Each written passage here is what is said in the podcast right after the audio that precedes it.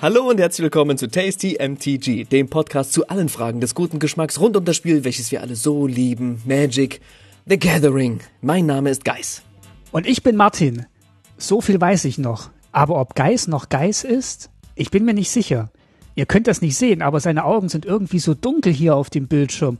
Und warum hat er jetzt so ölverschmierte Hände? Das tut den Karten doch gar nicht gut. Aber ich mache mir bestimmt umsonst Sorgen.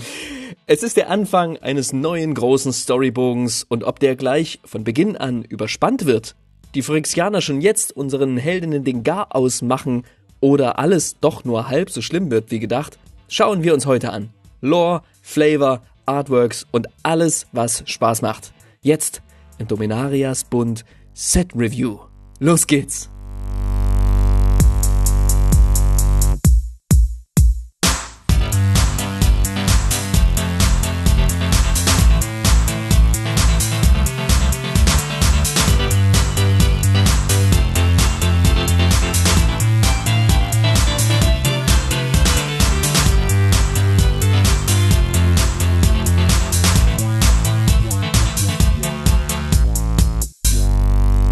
Ja, hallo Guys. Hi Martin. Mensch, bist du's? Ja, wir haben schon ganz vergessen, was wir am Anfang immer sagen. Deswegen, äh, aber ihr habt es jetzt richtig gehört. Es ist so lange Sommerpause gewesen so lange Sommerpause gewesen und für mich war es dieses Mal tatsächlich auch eine richtige Magic-Pause. Ne? Also klar, Magic ist tagtäglicher Teil meines Lebens, aber trotzdem, ich habe sehr wenig gespielt. Ich war lange weg verreist. Ich habe zwar ein paar Karten mitgenommen, aber ähm, man spielt ja trotzdem nicht so viel und ich habe so ein paar andere Sachen entdeckt. Zum Beispiel, ich habe meine Puzzle-Leidenschaft wieder oh. entdeckt. Ja, ja, ich habe so einen YouTube-Channel entdeckt und dem ziehe ich mir Videos rein, wie Leute puzzeln. Ähm, dazu erzähle ich in der Nachspeise dann aber jetzt äh, also bleib noch dran. ein bisschen was. Oder spring vor. das Ganze, was wir dazwischen erzählen, euch langweilt. Aber das dürfte euch nicht langweilen, denn wir sprechen über das neue Set, was jetzt schon wieder rauskommt. Und ähm, wir sprechen über Dominarias Bund. Dominaria United steht an. Und äh, Geist hat es schon gesagt, das ist der Beginn äh, von was ganz Großem. Genau, wir beginnen das 30. Jahr von Magic the Gathering, ja. Also heute vor nicht 30 Jahren, sondern nächstes Jahr quasi ist es erst 30 Jahre alt, aber wir sind im 30. Jahr und Magic zelebriert das natürlich. Da gibt es auch ganz viele Events und bestimmt auch Promos und irgendwelche Goodies, von denen man erst äh, im 31. Jahr erfährt es gibt es ist super viel los, aber was vor allem los ist, beginnt ein neuer Story Arc, der schon lange sich angekündigt hat. Die Phyrexianer sind da und jetzt gibt es die erste Konfrontation. Das heißt, wir fassen euch für euch heute so ein bisschen die Lore zusammen, die es, die in ähm, Dominaria, im Dominarias Bund eine Rolle spielt.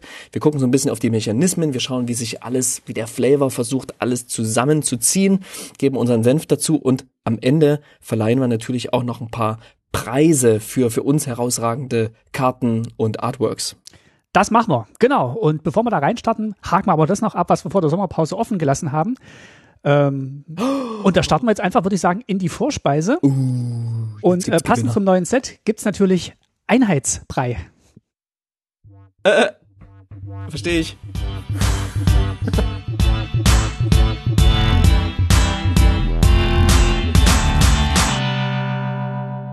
Genau, aber kein Einheitsbrei ist das, um was es jetzt geht, denn wir haben ja gesagt, wir verlosen was Tolles. In unserer letzten Sendung hatten wir zu Gast Dominik Meyer und äh, haben mit ihm gesprochen über seine Kunst, über sein Speedpainting, über seine Myriaden von Karten, Ästhetik. die er in, Mastic, in, in, in Magic gießt. Und ähm, wir freuen uns über jede Karte. Und äh, einer von euch kann sich jetzt auch, oder eine, kann sich jetzt auch äh, freuen über eine Karte von Dominik. Ähm, denn wir verlosen nochmal was, Guys?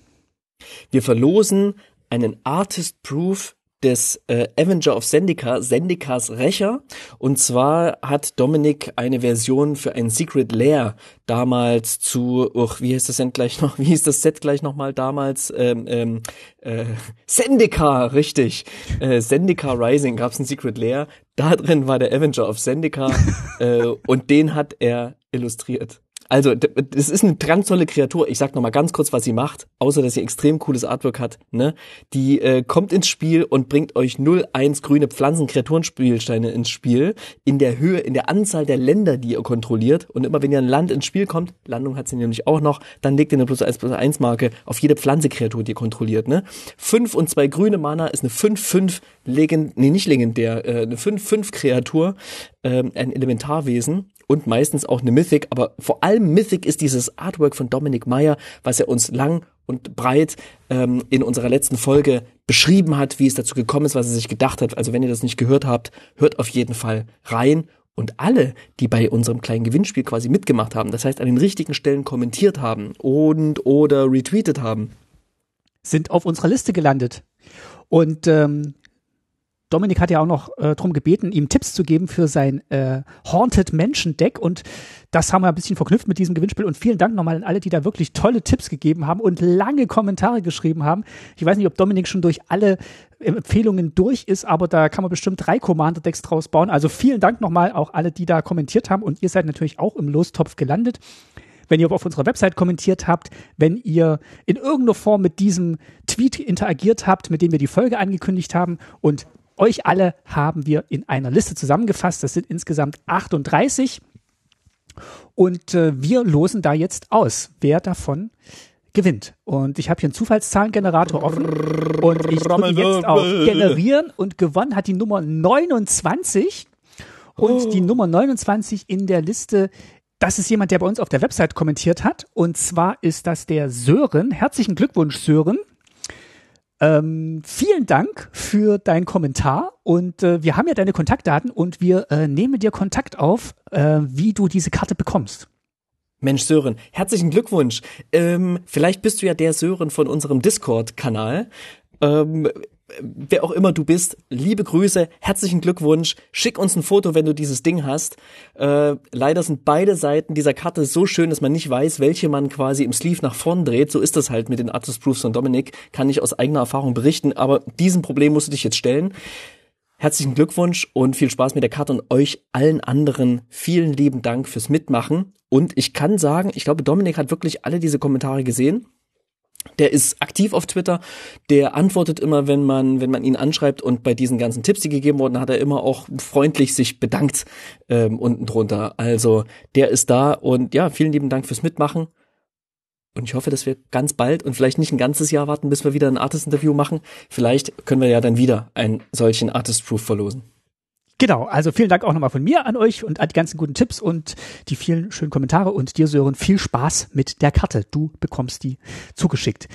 So, bevor wir jetzt in die Hauptspeise starten, müssen wir aber noch ein Thema kurz abhandeln, denn es gab einen Announcement Day von Wizards sowohl zu Dungeons and Dragons als auch zu Magic. Und wir gehen jetzt mal ganz kurz auf den Magic-Teil ein, wenn, denn Geist hat ja schon gesagt, wir beginnen eine neue große Story, eine neue große Geschichte mit diesem Set. Mhm. Und wir machen mal so einen kleinen Ausblick, wohin uns diese Reise führt.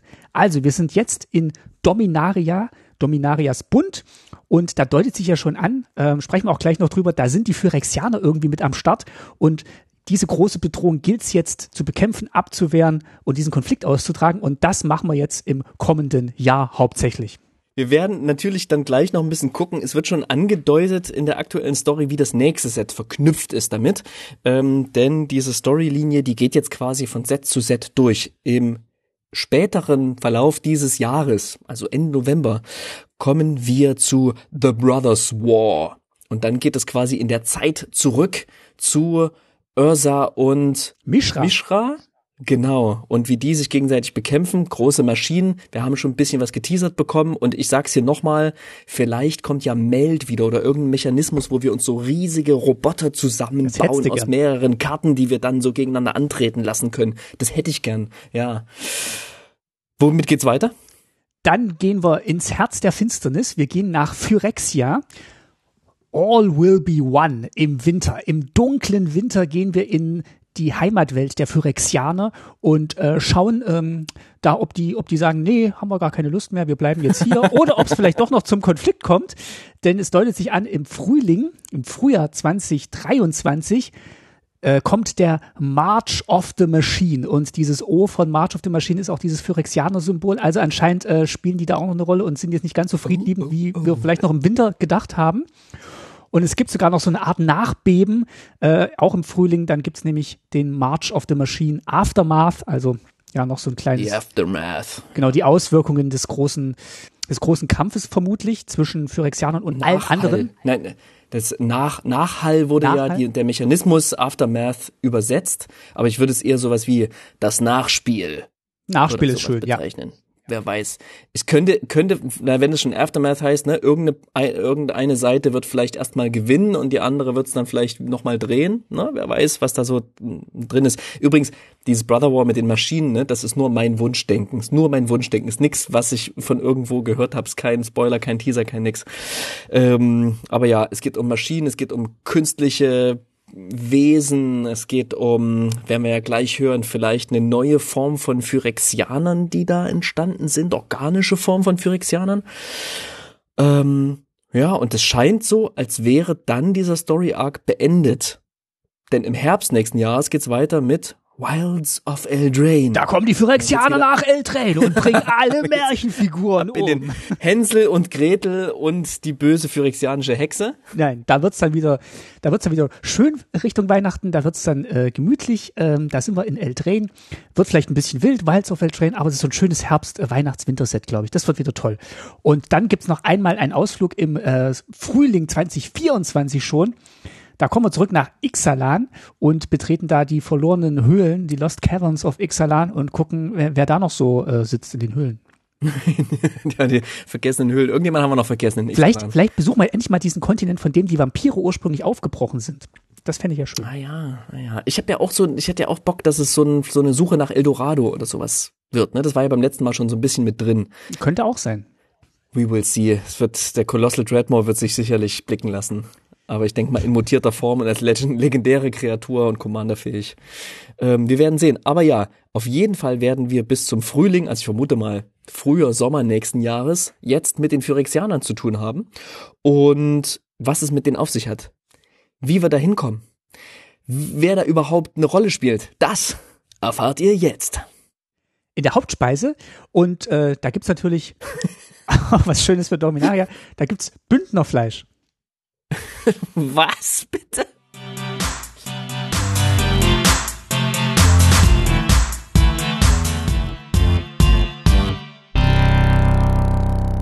Bündnerfleisch, eine Ist das ein Spezialität Ge- aus der Schweiz, aus dem Kanton, ähm, also ähm, Graubünden, Graubünden glaube ich. Ah ja. Und es gibt Ist eine da, ein, ist, da ein, ist da ein Bund Zwiebeln dran? Bestimmt. Und es gibt einen legendären Videoclip, äh, wo äh, vom, vom äh, ja. Schweizer Parlament, wo ein Es gibt einen legendären Videoclip vom Schweizer Parlament. ja, wo dann ein Vertreter da in, in, über eine neue äh, äh, Zollreform, Zollreform oder Steuerreform spricht und da ist eben Bündnerfleisch ausgenommen und er bricht da in einen Lachanfall aus, weil er das vorlesen muss und das verlinken wir ja nochmal in den Show, das ist sensationell gut Das anzugucken, will ich sehen. Und oh, das deswegen- will ich sehen. deswegen Bündnerfleisch. Okay.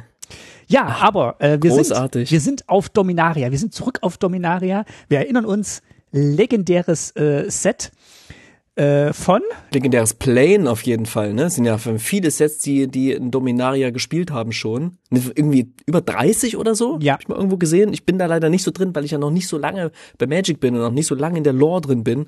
Ähm, aber ja, äh, Dom Dominaria war ja schon mal ein Set zum 25-jährigen Jubiläum. ja, wann war das? Na, Vor fünf Jahren? 2018. Ja, ja, nächstes Jahr sind es fünf Jahre, genau. Genau, Also 2018 jetzt sind wir ja quasi im 29 Jahre Magic. Ja, okay, passt. und Richard Garfield hat da mitgemacht und äh, große, große Begeisterung. Richard Garfield kam zurück und hat nochmal in diesem Set gewerkelt. Der ist jetzt nicht dabei gewesen, ich habe nochmal geguckt. Der hat äh, nur damals mitgemacht und ähm, war aber ein Zack, Riesenerfolg. Sagas. Zack, Sagas. Sagas. Tolles Draftset. Richard Garfield steckt irgendwo mit ein und plötzlich gibt's gewagte neue Karten, ähm, die uns auch hier wieder begleiten werden. aber wirklich ein ganz tolles Set gewesen. Ähm, hat riesig Spaß gemacht zu draften. Hab, ähm, hat auch großes Lob bekommen von allen Seiten. Also war es ein richtiges Wohlfühlset und alle haben es richtig gefeiert. Ja, hat viele Leute wieder zurückgeholt, ne, die damals irgendwie schon zu Dominaria-Zeiten in den alten Dominaria-Sets gezockt haben. Die haben sich wieder richtig geborgen gefühlt. Und jetzt sind wir zurück und gucken gleich mal, wie es denn so geht. Beim letzten Mal, wo wir in Dominaria waren, da hat sich das Ganze, da hat sich das Land ja so langsam wieder erholt und es ging alles wieder aufwärts. Ähm, alle Zivilisationen haben so wieder ein bisschen neue Blüten getrieben. Und äh, genau, also war eigentlich so das, das Gegenteil von Amonkhet. Da war es ja am Schluss so ein bisschen düster und derb und da war so richtig, mhm. hat man so diesen Aufbruch gespürt. Und jetzt kommen da eben die Phyrexianer rein. Bevor wir aber in die Lore einsteigen, Geist, hast du ein paar Zahlen rausgesucht für dieses Set? Ja, genau. Ich fand das ganz, fand das ganz cool. Also ähm, das Offensichtlichste findet ihr auf jeder Karte. Ganz unten steht, wie viele Karten es gibt in, in diesem Set. Das sind nämlich genau 281. So, aber dann habe ich noch ein bisschen recherchiert, wollte einfach so ein paar interessante Statistiken rausfinden. Ähm, es gibt 342 neue Artworks. Hä? Wie geht das? Hä? Bei 281 Karten. 342 neue Artworks, das sind ja über 161 Artworks mehr, als es Karten gibt. Das habe ich schnell gerechnet. Gut, oder? Ich bin selber überrascht, wie schnell ich das rechnen kann. Ähm, ja, es sind natürlich super viele Sonderartworks, besondere Frames. Also ich habe neulich so ein, ich habe neulich so ein Collector äh, Display Booster Öffnungsvideo bei YouTube gesehen. Das ist übrigens der offizielle Name dafür. Und äh, das ist einfach Wahnsinn, was einem da für Karten entgegenschauen. Das, also kaum eine Karte kann man wiedererkennen, weil gefühlt alle Karten nochmal in einem Special Treatment irgendwie nochmal neu rausgekommen sind. Tausend Foiling-Varianten und die Buntglas-Frames sind irgendwie da und ähm, ja, es wurden 434 Sammlernummern vergeben. Das heißt, es gibt 434 unterschiedliche Karten einfach, die jetzt hier in Dominarias Bund rausgekommen sind. Davon sind nur 27 Reprints, beziehungsweise 434 vergebene Sammlernummern, aber 281 mechanisch unterschiedliche Karten. Ähm, 27 Reprints, das ist gar nicht so viel, aber ein bekanntes, ne? Liliana of the Vale ist reprintet worden. Hm, große Karte, ja, äh, wird viel gespielt in Modern, glaube ich, oder in anderen Formaten, vielleicht Legacy. Liliana Ahnung, mit dem Schleier auf Deutsch. Liliana, wirklich ernsthaft? Ja, Liliana mit dem Schleier. Nein, Quatsch. Doch. Auf the Vale ist das, ja wirklich? Ja, das, ernsthaft? Sicher. Willst du mich verarschen? Nein. Mit deinem Bünden? Nein. Klingt wie Bündner Fleisch. Äh, Liliana Mitschleier, Entschuldigung, ohne den. Liliana Mitschleier. Liliana mit Schleier. Ja. Okay, ich habe das wirklich, diese Karte habe ich wirklich noch nie auf Deutsch gehört. Ja, und wir haben von diesen vielen Karten, die es hier gibt, 20 Phyrexianer. Hm, hm, hm, und jetzt frage ich dich, Geist, wann war denn, wann kam denn der erste Phyrexianer eigentlich raus? Weißt du das? Äh, vor, naja, also wann war es erstmal Phyrexia irgendwie so ein Thema? Vor 20 Jahren oder sowas? Keine Ahnung. Ja, aber da war das noch kein Kreaturentyp. Kreaturentyp so. Phyrexianer wurde erst eingeführt bei Kaltheim, als Vorinclex äh, hm? plötzlich Ernsthaft? aufgetaucht ist. Ja. Und äh, das war der erste Phyrexianer. Und da haben sie dann bei. so, ne. also der Creature Type also die erste Karte, auf der, der Phyrexianer wo Phyrexianer wirklich auf der Karte im Kreaturentyp mit drauf stand. Ah, ja, genau. ist ja interessant. Okay. Und dann ähm, habe ich jetzt auch entdeckt, und vielleicht ist euch das auch ein bisschen untergegangen, weil es kommt ja laufend neue Infos zu Magic raus, aber letztes Jahr im Sommer hat Wizards mit dem Erscheinen von Vorinclex und Kaltheim auch rückwirkend viele, viele Kreaturen zu Phyrexianern gemacht. Zum Beispiel den Bleitstil-Kolossos, den Massakerwurm, Belbe. Ähm, die wurden dann alle also in insgesamt 250 Karten wurden geupdatet und äh, wurden dann plötzlich. Wie 250? 250 Karten wurden zu Phyrexianern gemacht. Okay. Oh, ich hab's gerade aufgerufen hier. Oh, Atraxa.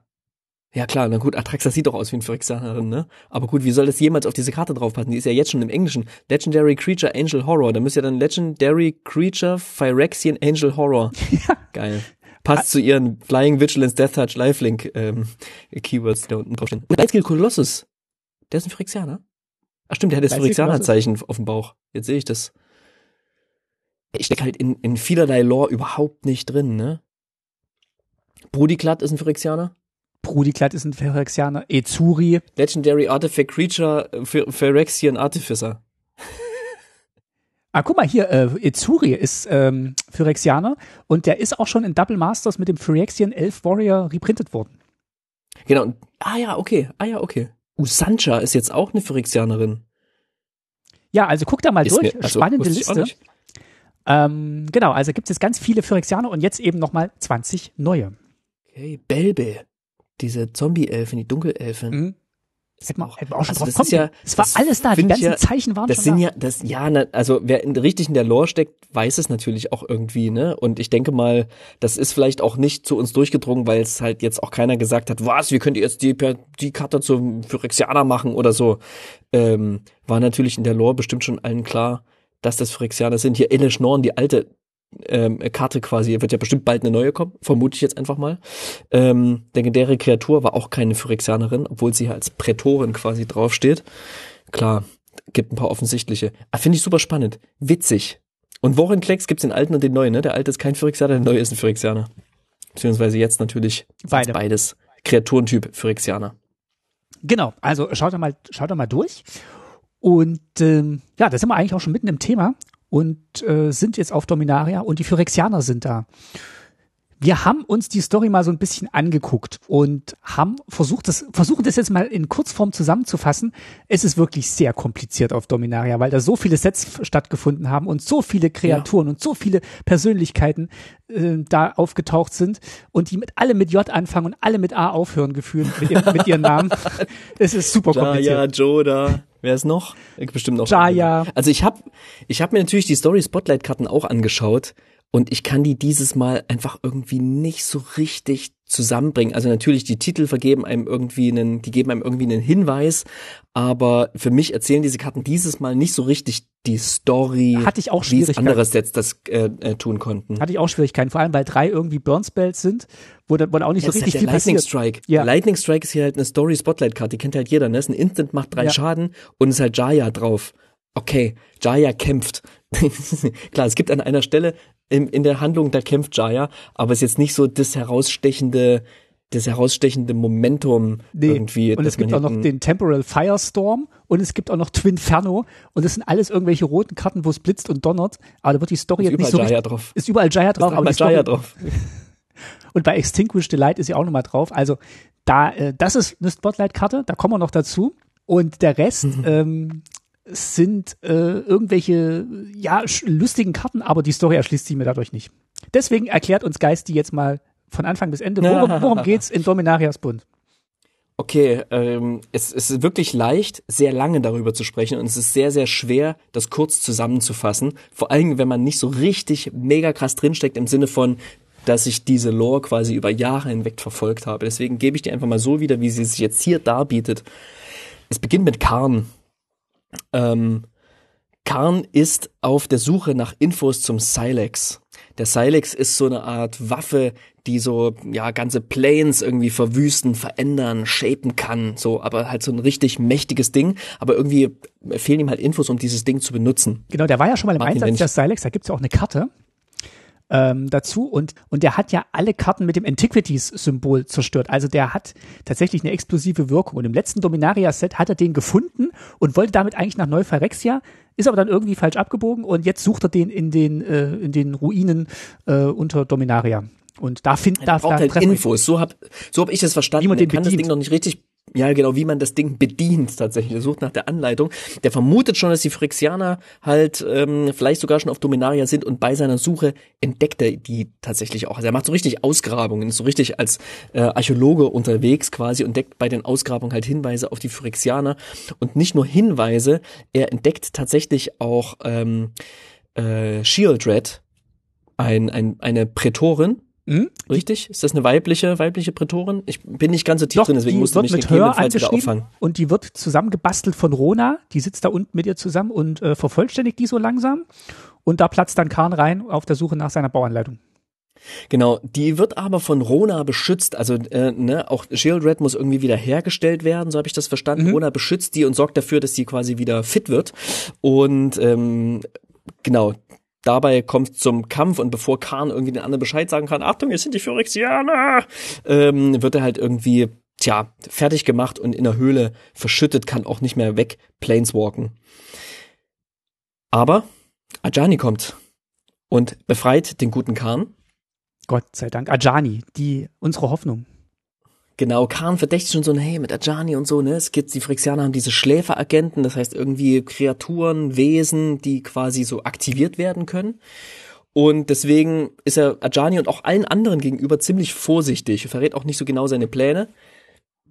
Aber Ajani sagt, hey Khan, die Phyrexianer sind hier, wir müssen los, wir müssen die anderen warnen. Also reisen sie zack, ähm, zu so, kommen so, stürzen so in so Friedensverhandlungen rein zwischen New Benalia, New Benalia, Kelt und äh, New Argive. Und das sind auch Joda und Jaya. Die, die Person mit J und A, äh, über die wir gerade schon gesprochen haben. Und äh, am Anfang glaubt zwar Khan keiner, aber als dann Teferi von Kamigawa kommt, wo wir ja schon äh, einen Phyrexianer gesehen haben, äh, welcher war es da gleich nochmal? Äh, Gitaxias. Jin Gitaxis, ja. Jin, Jin Gitaxis, genau. Ähm, dann glauben sie ihn natürlich, die Verhandlungen stoppen erstmal und Khan versteckt schnell seinen Silex und die versuchen jetzt quasi halt irgendwie diese, tja, mit dieser mit der Situation umzugehen. Die Phyrexianer beobachten die aber bereits, ähm, haben bereits so kleine kleine Agentenwesen schon unterwegs und so kommt es dann zur Konfrontation am Turm von Sten. Sten ist auch ein Typ, ähm, über den weiß ich allerdings nichts. Weißt du irgendwas über den? Nee, das ist auch vor meiner Zeit gewesen. Aber auf jeden Fall hat er einen schönen Turm und da sitzen sie alle drin und alle misstrauen sich gegenseitig. Ähm, ja, genau. Und Kahn äh, gibt allen so ein bisschen falsche Hinweise, ähm, damit, damit er so ein bisschen. Wo, wo der Silex ist, ne? Wo der Silex ist, damit Silex, er so gucken kann, mhm. wo die dann so hingehen und äh, wer, wer, wer der falschen und wer die Information weitergibt. Also viel, viel Misstrauen mhm. drin, also schlimmer noch als auf Ravnica. Und ähm, ja, dann wird der Turm belagert und Teferi wird in diesem Belagerungskampf schwer verletzt. Genau, es, es stellt sich heraus, dass Stan tatsächlich ein Schläferagent ist oder war, ja, ist, genau, und der kontaktiert dann auch Shieldred, dass sie da sind und ähm, daraufhin, tja, macht Khan mit Stan halt kurzen Prozess und ruft die Weatherlight, die Wetterlicht zur Flucht, das große fliegende Schiff, äh, wovon er, glaube ich, eines der Besatzungsmitglieder mhm. war. Ich weiß nicht genau, ob es einen Kapitän oder eine Kapitänin gibt. Ja doch, Gerard. Khan das vielleicht auch mal war. Ah ja, ja genau. Gerard, Weatherlight Captain. Ja, Gerard, genau. Ähm, jedenfalls, die kennt er ganz gut. Die kommt an und ähm,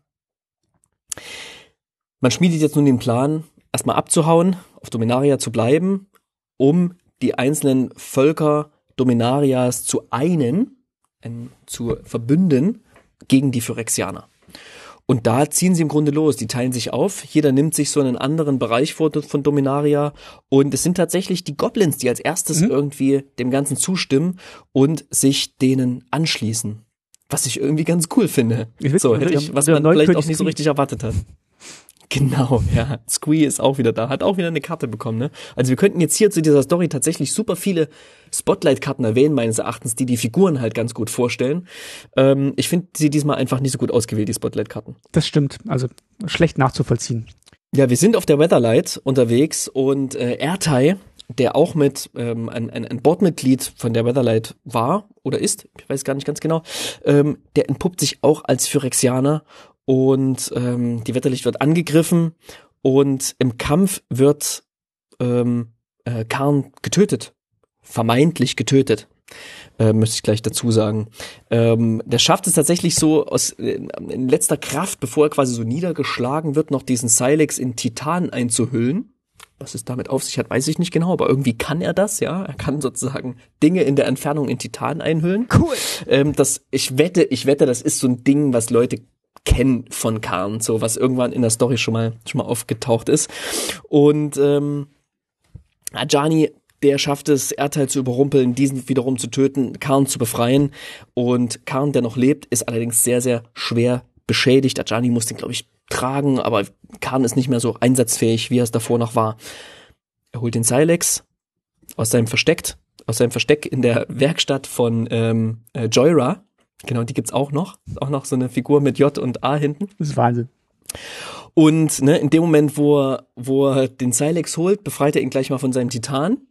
Das ist wichtig, denn dann kommt nämlich Ajani, der sich entpuppt als Schläferagent. Phyrexianischer Schläferagent. Nein! Nein! Und er entreißt ihm den Silex. Es gibt tatsächlich eine phyrexianische Ajani-Karte. Also eine Ajani-Karte, die mit phyrexianischen Schriftzeichen geschrieben ist. Keine Planeswalker-Karte mit 100.000 Zeilen Text, wo man nichts von lesen kann. Okay. Darüber können wir später nochmal sprechen. Also, der klaut den Silex, er entführt Karn, er haut ab ähm, nach New Phyrexia mit Shieldred zusammen. Sie kommen auf, äh, kommen auf New Phyrexia an und das ist eigentlich schon der Epilog des ganzen, dieser ganzen Story. Ähm, ach so, bei diesem ganzen Gefecht, ne, kommt noch raus, äh, also stirbt Jaya. Die stirbt. Daher kommt auch dieser Spotlight-Karte, die du gerade erwähnt hattest. Ja. Ähm, diese schwarze Spotlight-Karte Extinguish the Light, auf der eben eine Jaya zu sehen ist, die in die Tiefe stürzt. Gezeichnet von Ajani. Ekaterina Burmak. Unfassbar gut gezeichnet von Eta Ekaterina Burmak. Ah, ganz, ganz großartige Illu. Genau, getötet, Getötet von Ajani. Ja.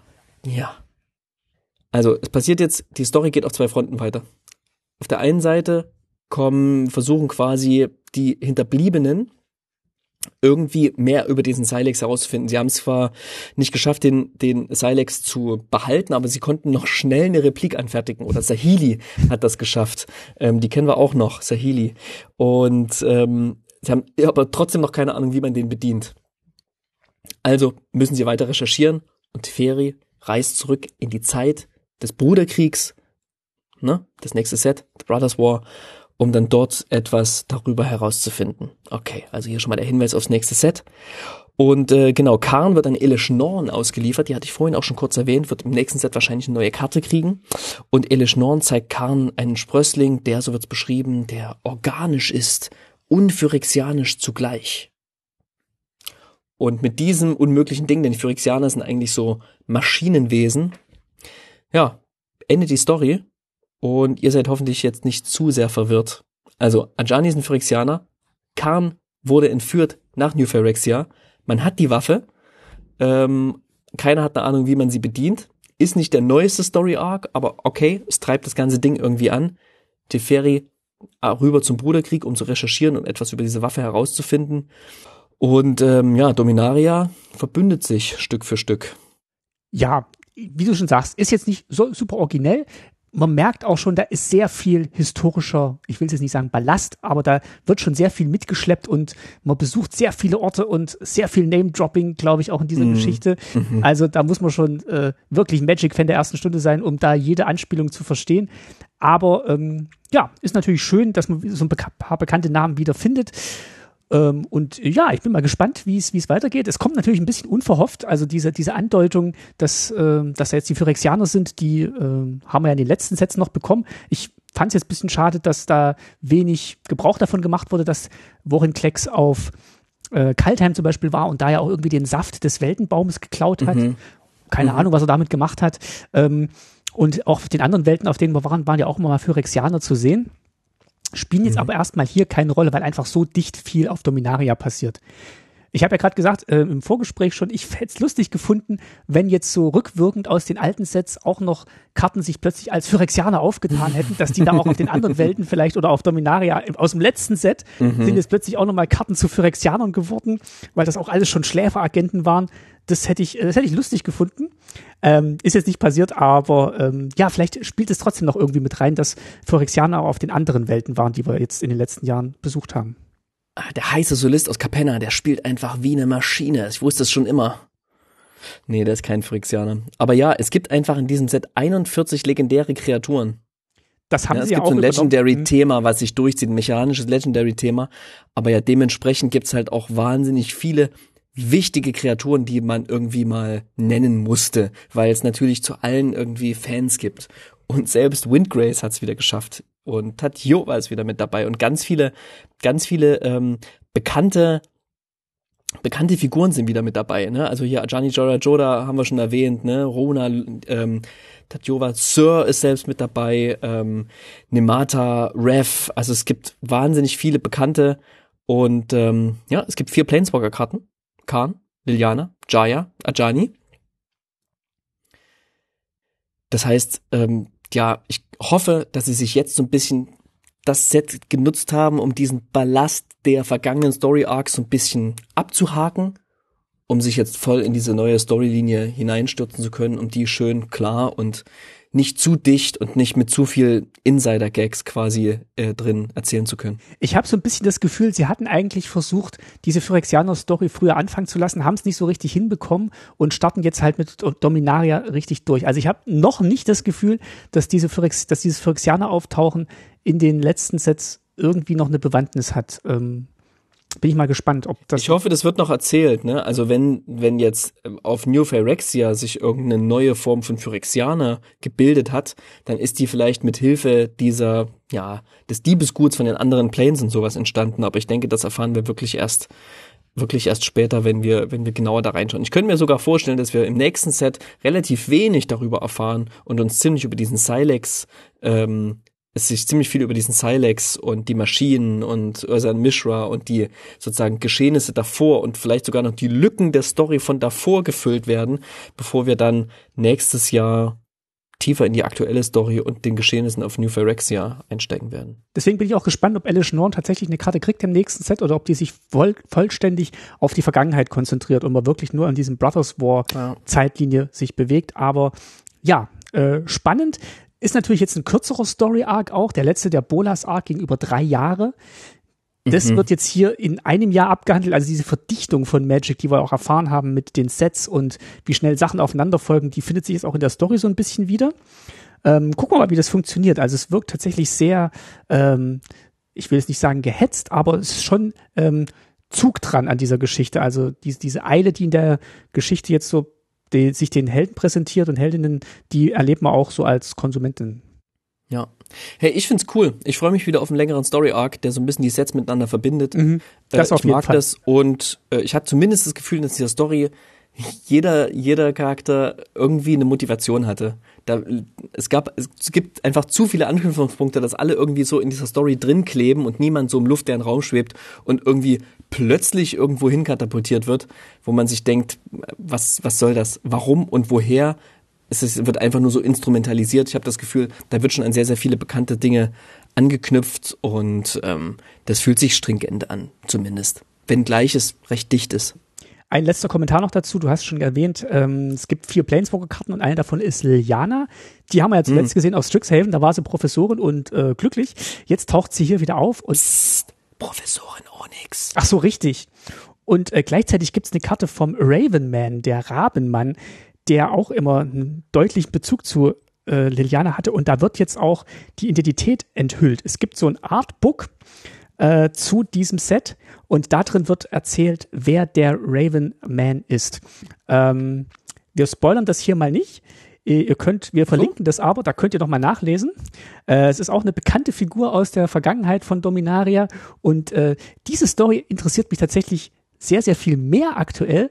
Ähm, diese Geschichte mit Liliana aufzudecken und wie die da wieder reinkommt, ist nur eine Side-Story in der aktuellen ähm, Geschichtslandschaft von den Geschichten, die leider nur auf Englisch wieder verfügbar sind.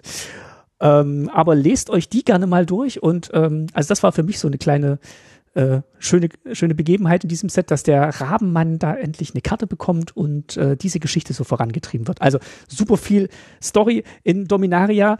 Ähm, aber wir sind ja nicht hier für die Geschichte, wir sind hier für die Karten. hey, aber mein kleiner Trick ist, ich ähm, kann tatsächlich auch schneller lesen im Deutschen. Ich hau einfach tatsächlich, ich öffne mir die Sachen im Chrome, hau den, den Google Translate quasi auf die Webseite, lest mhm. es und immer wenn ich an eine Stelle komme, wo es gerade die Übersetzung mal hakt, dann kann man ja sehr schnell zwischen Deutsch und Englisch hin und her switchen. Ansonsten funktioniert dieser Übersetzer schon so gut, dass man ganz oft einfach tatsächlich diese Stories dann in großen Zügen komplett auf Deutsch lesen kann. Nur mit dem Wort Planeswalken hat er auf jeden Fall ein Problem. Also da hat er jedes Mal eine neue Übersetzung dafür. Gut, aber ja, irgendwie entweder können wir Englisch oder der Translator arbeitet für uns. Wir können uns die ganzen Stories auf jeden Fall zu Gemüte führen. Und es ist cool, dass es sie gibt und dass sie nicht äh, wieder eingedampft werden. So, dann, äh, wie ich gerade schon gesagt habe, äh, kümmern wir uns mal um die Karten. Und bevor wir äh, ja auch noch mal ein paar Karten herausstellen, unsere Preisverleihung, müssen wir euch natürlich erstmal sagen, worum geht's denn hier in diesem Set? Was spielen wir denn? Was sind die Mechanismen dieses Sets? Und wir erinnern uns, in Dominaria zuletzt war ja dieses äh, Geschichtsthema ganz groß. Wir haben die Sagas damals eingeführt im letzten Dominaria-Besuch. Ähm, Historic war ein Thema. Also Historic gab's. Das gibt's diesmal nicht. Auch schon mal mit Hinblick auf den Bruderkrieg, weil das äh, ja so ein bisschen ein Artefaktset werden soll und man Befürchtungen mhm. hatte, dass da Historik zu mächtig wird. Ich habe ja die Befürchtung, dass das äh, Artefaktset trotzdem wieder irgendwas äh, zerbricht in irgendeinem Fall. Format. also egal, was sie ja, machen. Auf jeden Fall. Ursa ist drin, irgendwas geht kaputt. Ja, ja. Und äh, deswegen haben wir jetzt auch dieses Legendary Matters Theme das beim letzten Mal auch drin war, ein bisschen zurückgefahren. Es ist zwar noch in jedem Booster eine legendäre Kreatur drin, aber ähm, tatsächlich jetzt wieder in den höheren Raritäten eher zu finden. Also das hat man auch ein bisschen zurückgefahren und da ist Platz geworden für ganz viele neue Mechanismen. Und äh, ich würde jetzt mal eine kurz vorstellen, die ich auch gerade schon genannt habe. Es gibt wieder Sagas und äh, die wurden ja eingeführt in Dominaria sind jetzt aber wieder dabei und haben aber so einen neuen Twist bekommen. Ähm, wir haben hier eine äh, rausgesucht, die wir euch vorstellen wollen, um das mal so ein bisschen zu illustrieren. Das ist das Liebeslied von Tag und Nacht. Kostet mhm. zwei und ein weißes und hat drei Chapters, drei Kapitel. Aber diese Verzauberung Sage hat eben auch die neue Fähigkeit des Ability Word überblättern. Das heißt, man kann wenn man diese Saga spielt, mit jedem Kapitel einsteigen. Also man legt den Lore-Counter oder entsprechend viele Lore-Counter auf diese Sage und dann startet die mit diesem Chapter. Ähm, die drei Chapter sind hier in dem Fall eins, du und dein Gegner deiner Wahl zieht jeweils zwei Karten. Zwei, erzeuge einen 1-1 weißen Vogel, Kreaturenspielstein mit Flugfähigkeit. Und drei, lege je eine plus 1 plus 1 Marke auf eine, auf bis zu zwei Kreaturen deiner Wahl. Genau, und wenn man jetzt sagt, ich hätte gern eigentlich nur diese äh, 2 plus 1 plus 1 Marken, dann starte ich eben mit Kapitel 3. Wenn ich vorher noch gern äh, diesen 1-1 Vogel hätte, dann mit Kapitel 2 und wenn ich auch noch eine Karte ziehen möchte, dann mit Kapitel 1. Ist eine richtig geile Karte. Ich liebe diese Karte, ja. Ähm, weil für drei Mana du und ein Gegner deiner Wahl äh, zieht zwei Karten, das ist schon mal richtig cool. Das haben wir auch sehr, eine, auch meine Lieblingskarte, dieses Secret Rendezvous, mhm. wo man das mit drei Karten quasi macht, ne? Das ist eine meiner, eine meiner Lieblingskarten im Commander, weil man super gut so Pakte schmieden kann, ja, und Bündnisse schaffen kann. Das ist eine richtig gute Karte, um ein Bündnis zu schaffen. Es geht ja hier auch um Liebeslied und diese Illustration in ihren drei Teilen spiegelt ja auch ganz schön diese drei Teile dieser Saga irgendwie wieder. Ich finde, es ist eine richtig gute, gelungene, gelungene Karte, die auch schön einfach ist, ne? Zwei Karten ziehen, ähm, äh, 1-1 Vogel machen und dann äh, ähm, auf zwei Kreaturen eine plus 1 plus 1 Marke legen. Auf zwei Kreaturen plus 1 plus 1 Marke legen. Ne? Also man hat schön dieses Liebeslied hier thematisch eingeflochten. Das wäre fast mein Flavor-Win geworden. Aber ich habe mich dann für was anderes entschieden, weil wir das hier schön mit reinpacken konnten. Genau, wollen wir gleich noch so ein bisschen Wie, über. Was hältst du denn von dem Überblättern? Was hältst du denn von dem Überblättern, Martin? Also, ich habe ja, ich, ich habe da eine, eine sehr starke Meinung dazu gehabt, die hat sich ein bisschen abgeschwächt. Ich find's immer noch schade, das, also in unserer Playgroup hat äh, äh, Sebastian, Grüße gehen raus, hat es die Too Long Didn't Read äh, Karte genannt und ich musste da kurz schmunzeln, weil ich, weil ich auch so vor Augen hatte, Wizards hat jetzt eingesehen, dass eh keiner diese Karten liest, weil da so viel Text drauf ist und man blättert jetzt einfach den Text, der da drauf steht und startet, wo man will. Ähm, ich finde es so ein bisschen schade, weil ich ursprünglich das so verstanden hatte, diese Sagen erzählen halt eine Geschichte, wie du es gerade beschrieben hast mit diesem Liebeslied. Und eine Geschichte hat halt ja schon den Höhepunkt am Ende, aber der macht halt auch nur eine starke Emotion, wenn du davor halt die ganzen anderen Geschichten oder die ganzen anderen Kapitel gelesen hast. Also ich finde es schön, wenn eine Geschichte Kapitel für Kapitel erzählt wird. Das war für mich immer die Stärke der Sagen und ich finde es ein bisschen schade, dass das jetzt hier so reduziert wird auf, ich will eigentlich nur diesen Effekt haben, gib mir das Kapitel 3 und der Rest interessiert mich eigentlich gar nicht. Also ich, ich widerspreche dir auf jeden Fall. Ich finde es ziemlich cool. Also erstmal finde ich es cool, dass diese, diese Sagen damit mechanisch so ein bisschen flexibler werden. Ne? Erstmal finde ich es mechanisch ganz cool. Und über Blättern passt halt, es passt halt einfach vom Flavor so gut drauf. Ne? Wenn es eine Geschichte ist, die, sich, die ich lese, dann kann ich das halt auch überblättern und kann irgendwo, kann mir das Ende halt zuerst durchlesen. Nein, Klar, ne? Nein. Gibt's Leute, die das doof finden, äh, jetzt guckst du hinten und jetzt spoilerst du dich und äh. Aber es ist halt auch dann am Ende einfach nur eine eine Magic-Karte. So. Und da ist es schon okay, das zu überblättern. Und deswegen finde ich einfach, das Wort ist sehr, sehr schön gewählt. Also read ahead ist es im, im Englischen, im Deutschen ist es überblättern. Finde ich eine wahnsinnig schöne, ähm, schöne Übersetzung dafür. Und mir, mir gefällt es. Das macht für mich diese Sagen, gibt den einfach einen kleinen, aber entscheidenden neuen Twist. Und über diesen extrem langen Reminder-Text hinter überblättern am oberen Kartenrand, ja, schrumpft halt der, der Text der Mechanismen ähm, so zusammen, dass die halt auch nicht mehr ganz so viel, ganz so viel Text in die, auf die eigentliche Sage bringen können. Okay, also. Was auch okay ist, weil tatsächlich, ne, es gibt Sagen, die einfach wirklich wahnsinnig viel Text haben. Also mechanisch interessant vom Flavor-Standpunkt für mich nicht ganz ein Volltreffer, aber wie gesagt, man spielt sich sicher besser als. Ähm aber du überblätterst doch. Also das, was das Keyword oder das, was die Ability dir verspricht, das passiert ja dann tatsächlich. Ja, aber ich muss es ja trotzdem dir, lesen. Was dir keinen Spaß macht, ist es Geschichten zu überblättern. Ja, aber ich muss es ja trotzdem lesen, was ich überblätter. Zumindest einmal. Okay, damit du es einschätzen kannst, ob du Ja. quasi das überblättern willst oder nicht. Ja, also flavormäßig nicht ganz getroffen für mich, Aber, aber, musst du auch nicht. Beim Überblättern funktioniert es ja auch so. Du liest dir nur das letzte durch und denkst dir, äh, das finde ich gut, dann legst du da Äh, genau. drei Sagenmarken drauf. Kapitel Du 2, hast das Prinzip des Überblätterns nicht verstanden, Martin. Du kannst, es es geht nicht darum, sich ein Buch erstmal durchzulesen, um dann sich zu überlegen, wie viel man von diesem Buch überblättert. Nein, nein, man macht es einfach. Man liest einfach Teile nicht. Too long didn't read. Sebastian hat so recht. Ich starte mit Kapitel 2, ich will diesen Vogel haben. Oh, Kapitel 1, du gewinnst das Spiel. Oh.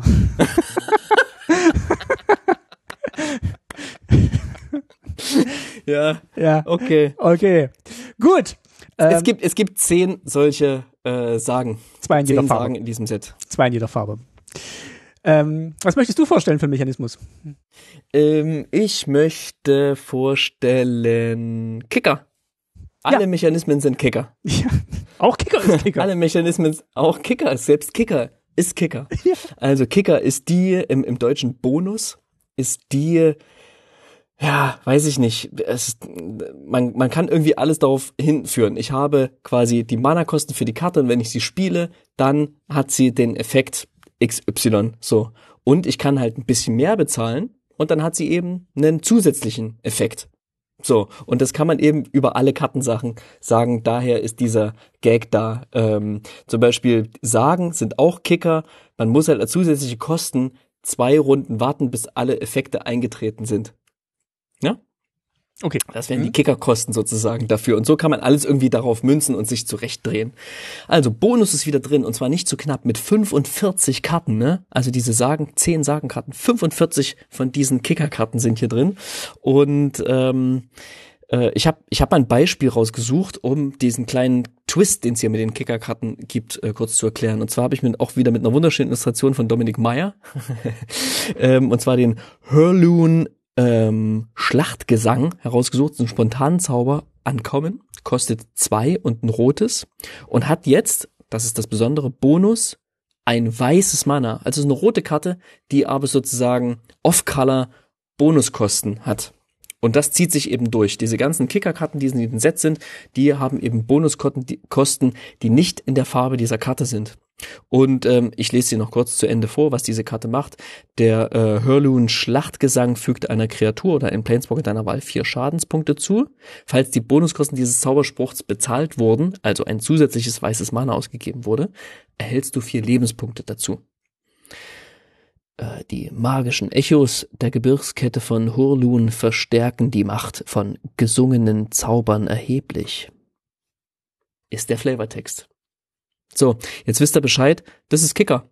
Ihr kennt Kicker mit Sicherheit, wenn ihr schon ein bisschen Magic spielt, kennt ihr Kicker. Wenn ihr lange Magic spielt, dann wisst ihr, dass Kicker einfach zu Magic gehört. Es könnte fast ein Evergreen Keyword sein.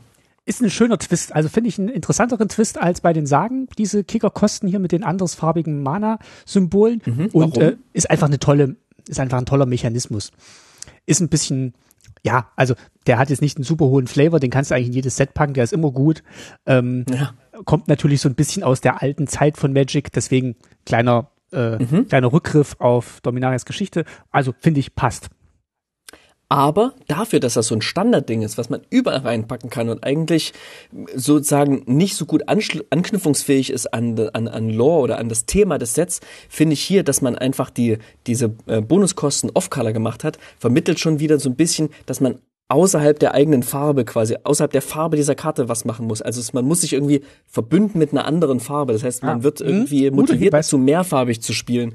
Äh, wir haben ja auch sozusagen Lords in diesem Set, die plus eins plus eins für bestimmte Kreaturen geben, Typen äh, geben, einfarbig ähm, sind. Und ähm, äh, ne, die müssen sich quasi verbünden mit anderen, um hier irgendwas reißen zu können, um eben einen Bonus in ihrer Geschichte freischalten zu können. Von daher finde ich das eigentlich flavormäßig klein, fein, aber ganz elegant gelöst. Gut, okay, dann hat sich, also für mich hat sich's gut angefühlt, aber deine Begründung hat jetzt nochmal äh, bestätigt. Also ja, passt auch flavormäßig. Im Game Design sagt man elegant. Elegant, dann leiten wir doch mal elegant über zu, Ja, dem, mal. zu dem, was du gesagt hast. Ich würde jetzt mal weitermachen mit Domäne, Domain, weil ich glaube, das passt jetzt sehr gut. Äh, Domain ist ein Ability-Wort, also ein Fähigkeitswort. Das heißt, es macht immer was anderes, aber der ähm, es macht immer was anderes, aber der Auslöser ist immer so ein bisschen gleich. Und zwar ist So es ein mechanisches Thema irgendwie, ne? Genau. 23 Karten haben Domäne, Domäne, Domäne oder Domain. und äh, Domäne. Domäne Güte. Domäne Güte. Entschuldige. Und Domäne guckt einfach, äh, wie viele Standard-Landtypen unter den Ländern äh, existieren, die ich kontrolliere. Ich mache mal ein Beispiel. Ähm, wir haben rausgesucht, eine Hexerei versinken lassen für zwei und zwei Schwarze. Ist eine Rare und die hat Domäne. Äh, jede Kreatur enthält bis zum Ende des Zuges minus x minus x, wobei x gleich 1 plus der Anzahl an Standardlandtypen unter den Ländern ist, die du kontrollierst. Also, wenn ich nur schwarz spiele, kriegt jede Kreatur minus 2 minus 2. 1 plus eine Standardlandtyp. Wenn ich jetzt aber fünf verschiedene Farben von Mana habe. Also ich habe ganz Ja. Dominaria vereint und spiele mit allen Farben, die, äh, die sich mir bieten, dann kriegt jede Kreatur minus sechs, minus sechs. Und das ist natürlich schon ganz schön mächtig. Aber, ne, das Coole ist, in diesem Netz, es geht ja hier nicht um die Länder an sich, sondern die Standardlandtypen unter den Ländern. Und wir haben ja diese Länder drin, diese doppelfarbigen Länder, die zwei Standardlandtypen aufgedruckt haben. Das heißt, wir können quasi mit einer dieser Karten, die wir spielen in unserem monofarbigen Deck, ähm, gleich zwei von diesen äh, Standardlandtypen quasi mitzählen und äh, könnten dann hier quasi drei, also minus drei, minus drei äh, verteilen. Ist schön. Und da, da finde ich, passt auch jetzt dieses, ähm, ja, dieses Einigkeitsthema, dieses Verbünden passt auch wieder sehr gut, weil du musst halt schon so ein bisschen rechts und links gucken und gucken, ah, nehme ich vielleicht noch eine Farbe mit rein, damit meine Domäne stärker wird, mache ich es nicht und mache mein Deck dafür vielleicht ein bisschen konsistenter. Ich glaube, das wird zu ganz interessanten ähm, Koalitionsverhandlungen führen, würde ich sagen, mit dir selber. und ja, ähm, ja, finde ja, ich, ja. find ich ein schönes, schö- schöne, schöner Twist. Also ich, ich würde es noch nicht so richtig als Multicolor-Set bezeichnen, auch wenn super viele, zum Beispiel von den legendären Kreaturen, ähm, mehrfarbig sind. Ich würde sogar sagen, alle bis auf fünf von diesen 41 legendären Kreaturen sind mehrfarbig. Das heißt, man wird schon, schon stark motiviert, wenigstens zweifarbig zu spielen. Ich denke mal, im Limited ist dreifarbig durchaus möglich mit diesen ähm, mehrfarbigen, doppelfarbigen Ländern, den Dual Lands quasi, die hier drin sind, die, glaube ich, auch für Pauper ganz interessant sein könnten. Schauen wir mal. Also, ich freue mich auf jeden Fall auf den Pre-Release. Wir sind noch davor, wenn ihr diese Folge hört, noch vor dem Pre-Release. Genau, wenn ihr diese Folge hört, ist das Set schon released, aber ähm, wir berichten dann auf jeden Fall auch gerne nochmal in der nächsten Folge, wie das Pre-Release gelaufen ist. Ja, auf jeden Fall. Kommen wir zum ähm, fast letzten hier, einem Keyword, einem neuen. Und zwar ist das Abkommandieren, Enlist. Davon gibt's tatsächlich nur elf Karten. Immer wenn ich so ein neues Keyword höre, dann denke ich immer, ach, das ganze Set ist ja voll davon. Ähm, aber es sind ja tatsächlich verhältnismäßig wenige. Also was macht Abkommandieren? Äh, ich lese mal kurz diesen Reminder-Text vor, denn es ist wieder so ein kleiner, kleiner ähm, Twist. Also man muss ein bisschen nicht um die Ecke denken, aber zumindest auf seine umgebenden Kreaturen achten. Also abkommandieren, sowie diese Kreatur angreift, also es ist ein Keyword auf Kreaturen, sobald, sowie diese Kreatur angreift, kannst du eine nicht angreifende Kreatur ohne Einsatzverzögerung, die du kontrollierst, tappen. Okay, Kreatur greift an, da ist noch eine andere Kreatur, die ist nicht diesen Zug ins Spiel gekommen ähm, oder hat Eile. Dann kann ich die tappen und wenn ich dies tue, oder wenn du dies tust, heißt es ja weiter, addiere ihre Stärke bis zum Ende des Zuges zur Stärke dieser Kreatur. Okay, also ich greife an und eine andere Kreatur kann sie quasi verstärken mit ihrer, mit ihrer eigenen Stärke, muss aber quasi getappt werden dürfen. Puh, das ist ein bisschen um die Ecke gedacht und flavormäßig weiß ich nicht so richtig, was hier von mir verlangt wird. Also warum greifen nicht beide an? So, Hm, warum ja, genau. tappt, warum haut ihre Power mit oben drauf? Das ist so ein bisschen, als würde sie sich hinter der verstecken. Weil die eine zieht ja nach vorne in den roten Bereich, in die Schlacht, und die andere ist so ein bisschen, ja, hier, nimm mein Schwert, Oder kannst du mein Schild nehmen, gute Reise. Also die Entstehungsgeschichte dieses Mechanismus kommt, ähm, wenn man Mark Rosewater glaubt, von Bending. Die wollten einfach ein besseres Bending machen, weil Bending super kompliziert war. Also ähm, wir versuchen das jetzt hier gar nicht erst zu erklären, aber es war halt auch so ein alter Mechanismus auf Dominaria und das ist jetzt so ein bisschen Kreaturen greifen zusammen an, verstärken sich dadurch gegenseitig oder schützen vielleicht die Flanke und dann bist du da irgendwie stärker. Ja, wie du schon sagst, man muss sich so ein bisschen, also äh, diese Karte, die wir hier rausgesucht haben als Beispiel, die Zauberband Schildkröte, weiß jetzt auch nicht so richtig, wen die abkommandiert, ne? Und wie die das, wie sie sich da bemerkbar macht, wenn sie dann so einen benalischen Die hat Ritter eine kleine abkommandiert. Schildkröte auf dem Kopf sitzen. Die hat eine kleine Schildkröte auf dem Kopf sitzen. Von daher weiß ich nicht, ob die Zauberband-Schildkröte die kleine Schildkröte auf dem Kopf Ah, ja. riesigen Schildkröte ist, die ja abgebildet ist. Ne? Also wir haben die Zauberband-Schildkröte, die kostet zwei und ein grünes, ist eine zwei, äh, drei zwei ähm, Common. Kreatur, die hat eben dieses Abkommandieren und die hat Abwehr 2 zusätzlich noch und wird mit Sicherheit eine Karte sein, die im, die im Limited rauf und runter gespielt wird, bin ich überzeugt davon. Die ist super nervig ist ganz, wahrscheinlich. Die ist ganz cool. Ja, ja, die ist super Die ist nervig. super Genau. nervig. Die Ähm, kann gut sein, aber die ist vor allem super nervig. Abkommandieren, ähm, im Englischen heißt es Enlist. Ich dachte ja zuerst bei Enlist, das ist sowas wie mh, einberufen, dann fiel mir ein, einberufen Ja, gibt's ja schon, heißt, auch. heißt Convoke, gibt's ja schon Convoke. Und das einberufen hätte ich so ein bisschen flavormäßig besser passend gefunden, aber es war halt schon vergeben. Ja, ich denke auch, dass genau das, was du gerade gesagt hast, die ÜbersetzerInnen sich gedacht haben, ist halt so. Ja, also abkommandieren, das passt meines Erachtens überhaupt nicht. Also ist ich halt finde, es hätte, ich finde, ich, ich hätte, ich hätte herumkommandieren schön gefunden. Ja, ist auch schön. So. Einfach nur wegen unseren Kollegen äh, von dem, äh, von herumkommandiert. Einfach weil ich das Gefühl habe, eine Person zieht in den Krieg und die anderen sind so, los, geh mal, geh mal hier, kriegst ein bisschen Power von mir mit.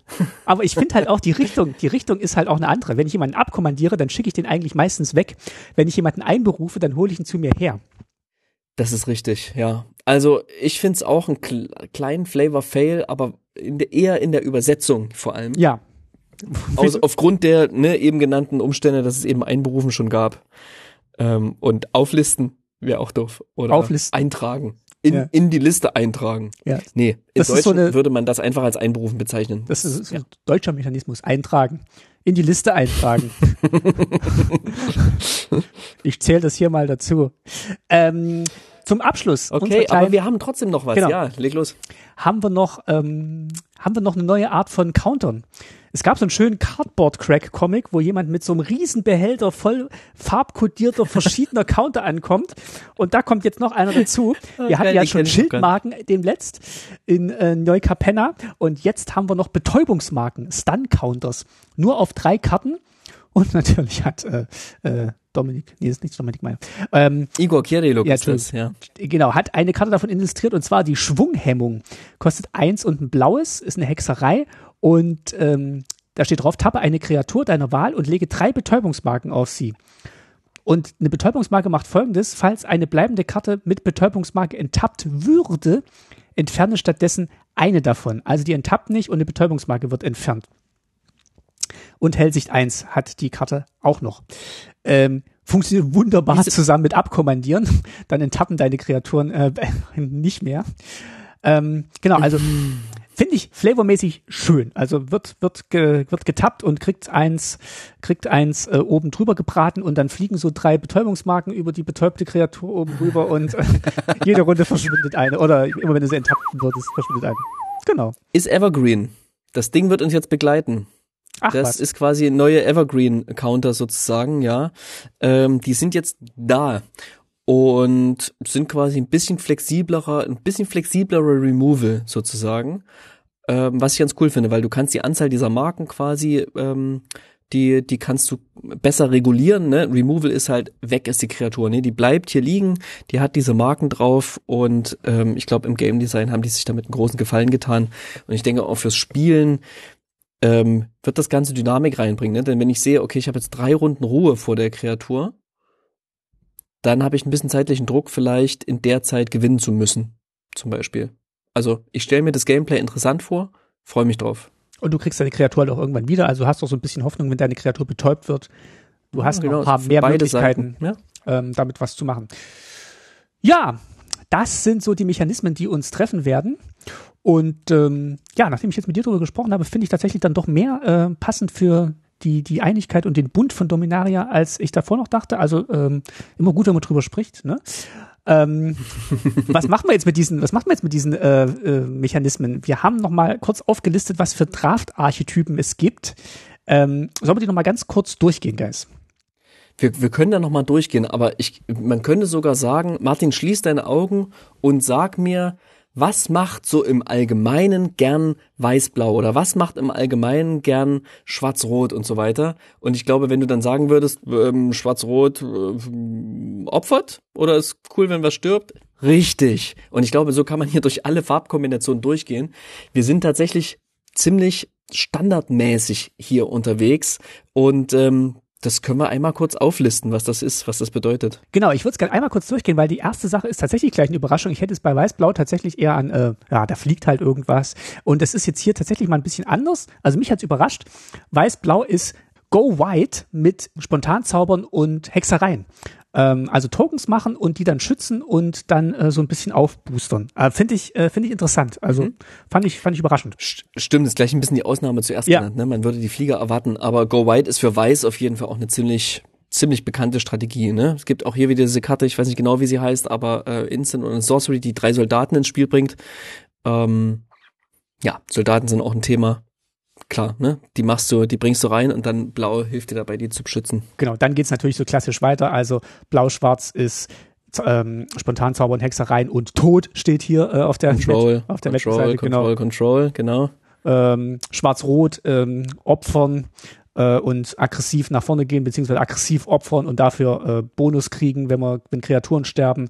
Äh, Rot-Grün ist äh, schnell große Kreaturen rausbringen und angreifen. Mhm. Ähm, Grün-Weiß ist ähm, äh, da kommt schon ein bisschen dieses Domain-Thema rein. Also immer wenn Grün dabei ist, dann hast du halt viele Farben, viele Länder mhm. und dann natürlich auch Go White.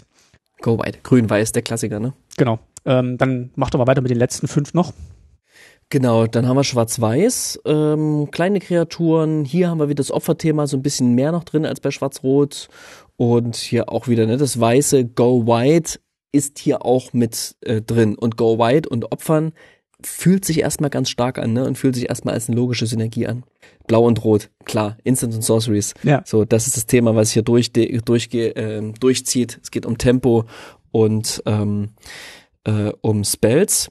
Schwarz und Grün, sich nach oben rampen, andere Kreaturen removen und dann ne, das klassische, die klassische Mid-Range-Strategie, wie es so schön heißt. Ähm, Rot und Weiß, auch hier wieder ist das weiße Go White drin, kombiniert mit möglichst schnell nach vorne und alles auf den Gegner hauen. Und in Runde drei keine Karten mehr auf der Hand haben. Ja, genau, genau. ja, das ist bitter, aber es gehört dazu. Ist, so, so, so, ist es halt. halt. So, ist so, halt. so balance sich die Archetypen aus. Und grün und blau, wer hätte es gedacht? Ramp. und auch hier ist Domain natürlich wieder mit drin. Und ähm, ja, genau. Domain ähm, sorgt natürlich auch dafür, dass man irgendwie so angehalten wird, vielleicht doch noch eine Farbe mehr zu spielen, als die eigentliche Zweifarb-Kombination ähm, es vorgeben würde. Also, ich finde es ziemlich standardmäßig mit so ein paar ganz netten Ecken, aber ich glaube, dass äh, wenn ich mein Pre-Release spielen werde, ein ziemliches Basic-Deck bauen werde, was ich so bestimmt auch schon mal gebaut habe. Hast du das Gefühl, das ist zu einfach? Nee. Dominar also Cormia Corminaria, wie es ähm, bei uns im, im, im, in der Playgroup auch schon mal genannt wurde. Es ist erfrischend back to the basics, finde ich. Also ich fühle mich da. Ja, tatsächlich. Ja, es ist, es ist so ein, im Englischen sagt man Pellet Cleanser. Also wenn du ganz viele Weine probiert hast, dann musst du erstmal ein Stück Brot essen und äh, vielleicht auch mal mit äh, klarem Wasser den Mund ausspülen, damit du wieder überhaupt was schmeckst. Und mhm. ich finde, ab und zu tut so ein Set mal gut, wo wirklich so diese klassischen Mechanismen von Magic durchexerziert äh, werden und du nicht äh, zweiseitige Karten mit 20 Zeilen Text hast, sondern dass du wirklich erstmal wieder guckst, was macht, also da sind viele Sachen dabei, die wirklich, glaube ich, Spaß machen.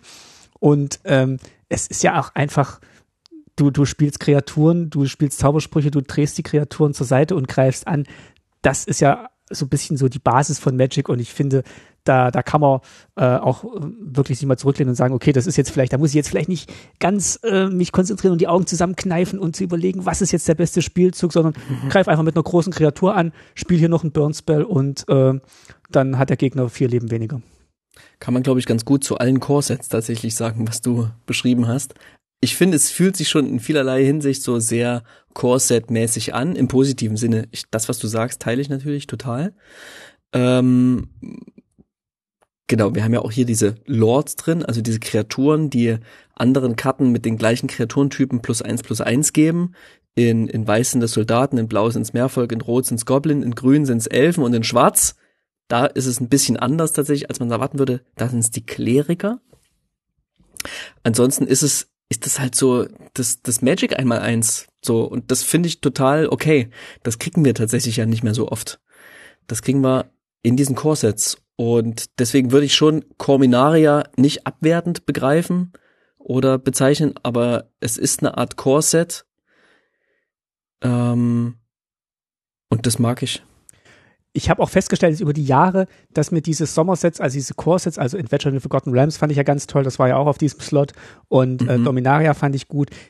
Ich, ich bin jetzt, und wir beide ja vielleicht auch, wir sind jetzt nicht so die, ähm, also ich spreche jetzt mal für mich, der Limited Crack, der jetzt wirklich das letzte noch aus dem Set rausholt und dann sofort versteht, welche Karte mit, ja. mit, welcher, welcher Karte interagiert. Und ich, ähm, ich habe dann wirklich mehr Erfolgserlebnisse beim Spielen in diesen Sommersets.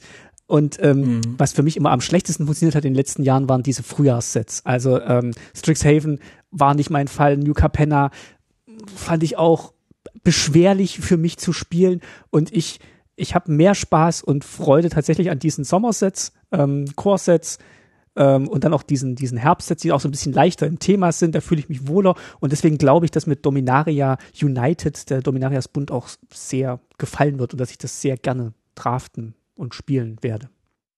Ja, diese Herbstsets haben ja klassischerweise immer ein bisschen mehr Aufmerksamkeit. Ähm, die sind größer, die verkaufen sich auch oftmals sehr, sehr gut, auch wenn, ich glaube, Kamigawa, ne, das eins, das erfolgreichste Set aller Zeiten mhm. ist bisher. Ähm, ja, aber im Herbst ist so das, das Ding, kenne ich von mir so, der Sommer ist vorbei, man zieht sich wieder zurück, man fängt wieder an Brettspiele zu spielen, man hat wieder Bock mehr Magic zu spielen, so, ne? Es ist, man ist irgendwie wieder mehr drin, man schwitzt nicht mehr so sich zu Tode, wenn man irgendwie mal in seinen, in seinen Spieleladen geht, um dort eine Runde zu zocken.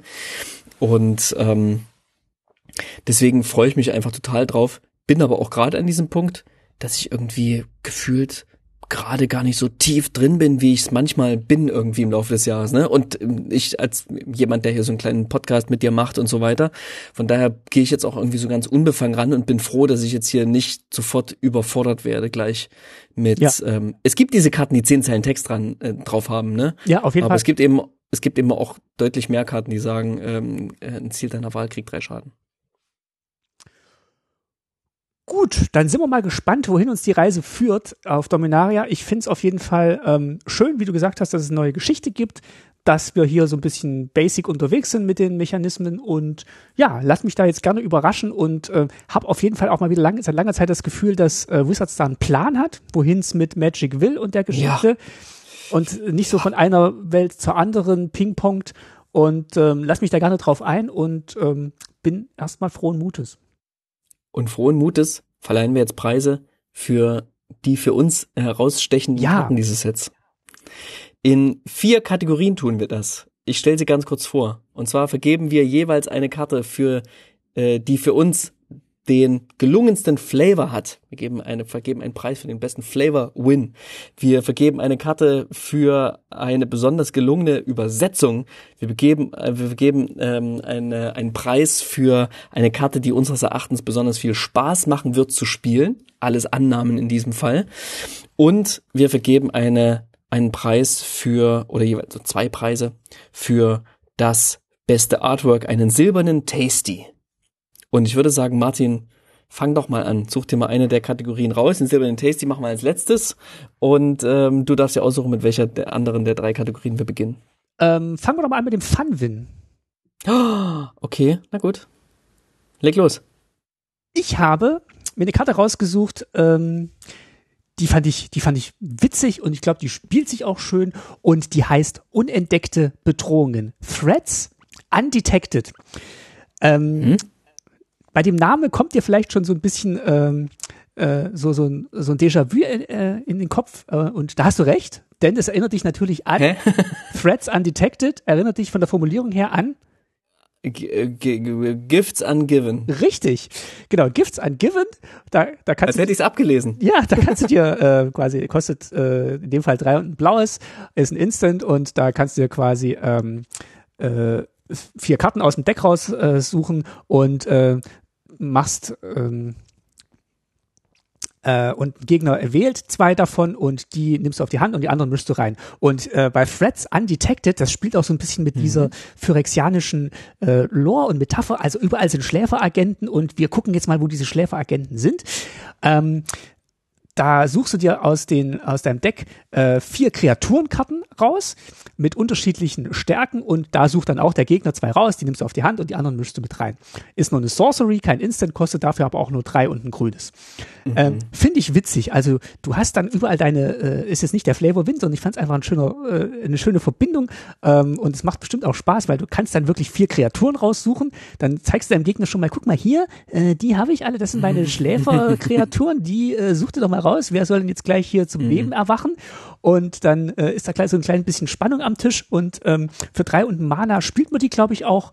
Ähm, drei und ein grünes, ne? Zwei drei und grünes, genau. Ähm, zwei und ein grünes. Für zwei und ein grünes spielt man die, glaube ich, auch mal. Und ähm, ja, hat man, glaube ich, auch immer einen schönen Effekt. Also du deckst nicht nur die obersten vier Karten auf und dann sind da irgendwie vier Länder und äh, oder drei Länder und ein Spell, sondern du hast wirklich die Chance, vier, vier Kreaturen zu finden. Das ist schon mal schön. Und dann so dieser kleine Nervenkitzel, welche davon wären es denn jetzt? Ähm, du, na, deine, die, die, deine, deine beiden besten Kreaturen gehen zurück und du kriegst quasi die, die dritt- und viertbeste Kreatur deines Decks. Das ist im Commander natürlich ganz cool, weil du sehr, sehr viele Kreaturen spielst spielst. Und ich denke, genau dafür ist diese Karte auch gemacht worden. Ja, aber die finde ich, die finde ich schön und ähm, die macht, glaube ich, ähm, also die, die, die würde ich gern spielen, weil ich glaube, die macht Spaß. Mhm. Cool. Ähm, ich, ich habe auch eine Karte, kurz, die Spaß macht. Ich sage mal ganz kurz, ja? wer es illustriert hat, und zwar Randy Unbedingt. Vargas hat die illustriert. Und äh, ja, ja genau. Dann zu dir. Also, ich hätte ja das Liebeslied äh, von Tag und Nacht prämiert, mhm. aber habe ich nicht. Ich habe nämlich die chaotische Transformation. Eine dieser Karten mit, warte, das muss ich zählen. Eins, zwei, drei, zehn vier, fünf, sechs, sieben, acht, neun, zehn Teilen Text. ja. Und ich glaube, wow. das ist eine der Karten, die am meisten Spaß wird, machen wird zu spielen. Na dann. Also die chaotische Transformation, die ist rot. Eine rote Hexerei. Die kostet fünf und ein rotes und spielt sich, glaube ich, witzig. Ist eigentlich fast wie eine Art Minigame, wenn du so willst. Also wenn du die spielst, dann müssen alle sich erstmal zurücklehnen und dann weiß jeder, okay, die nächsten fünf Minuten wird jetzt, wird jetzt chaotische Transformation gespielt. Ist sowas wie ein Super Chaos Warp, eine Super Chaos Schleife. Also, es geht los.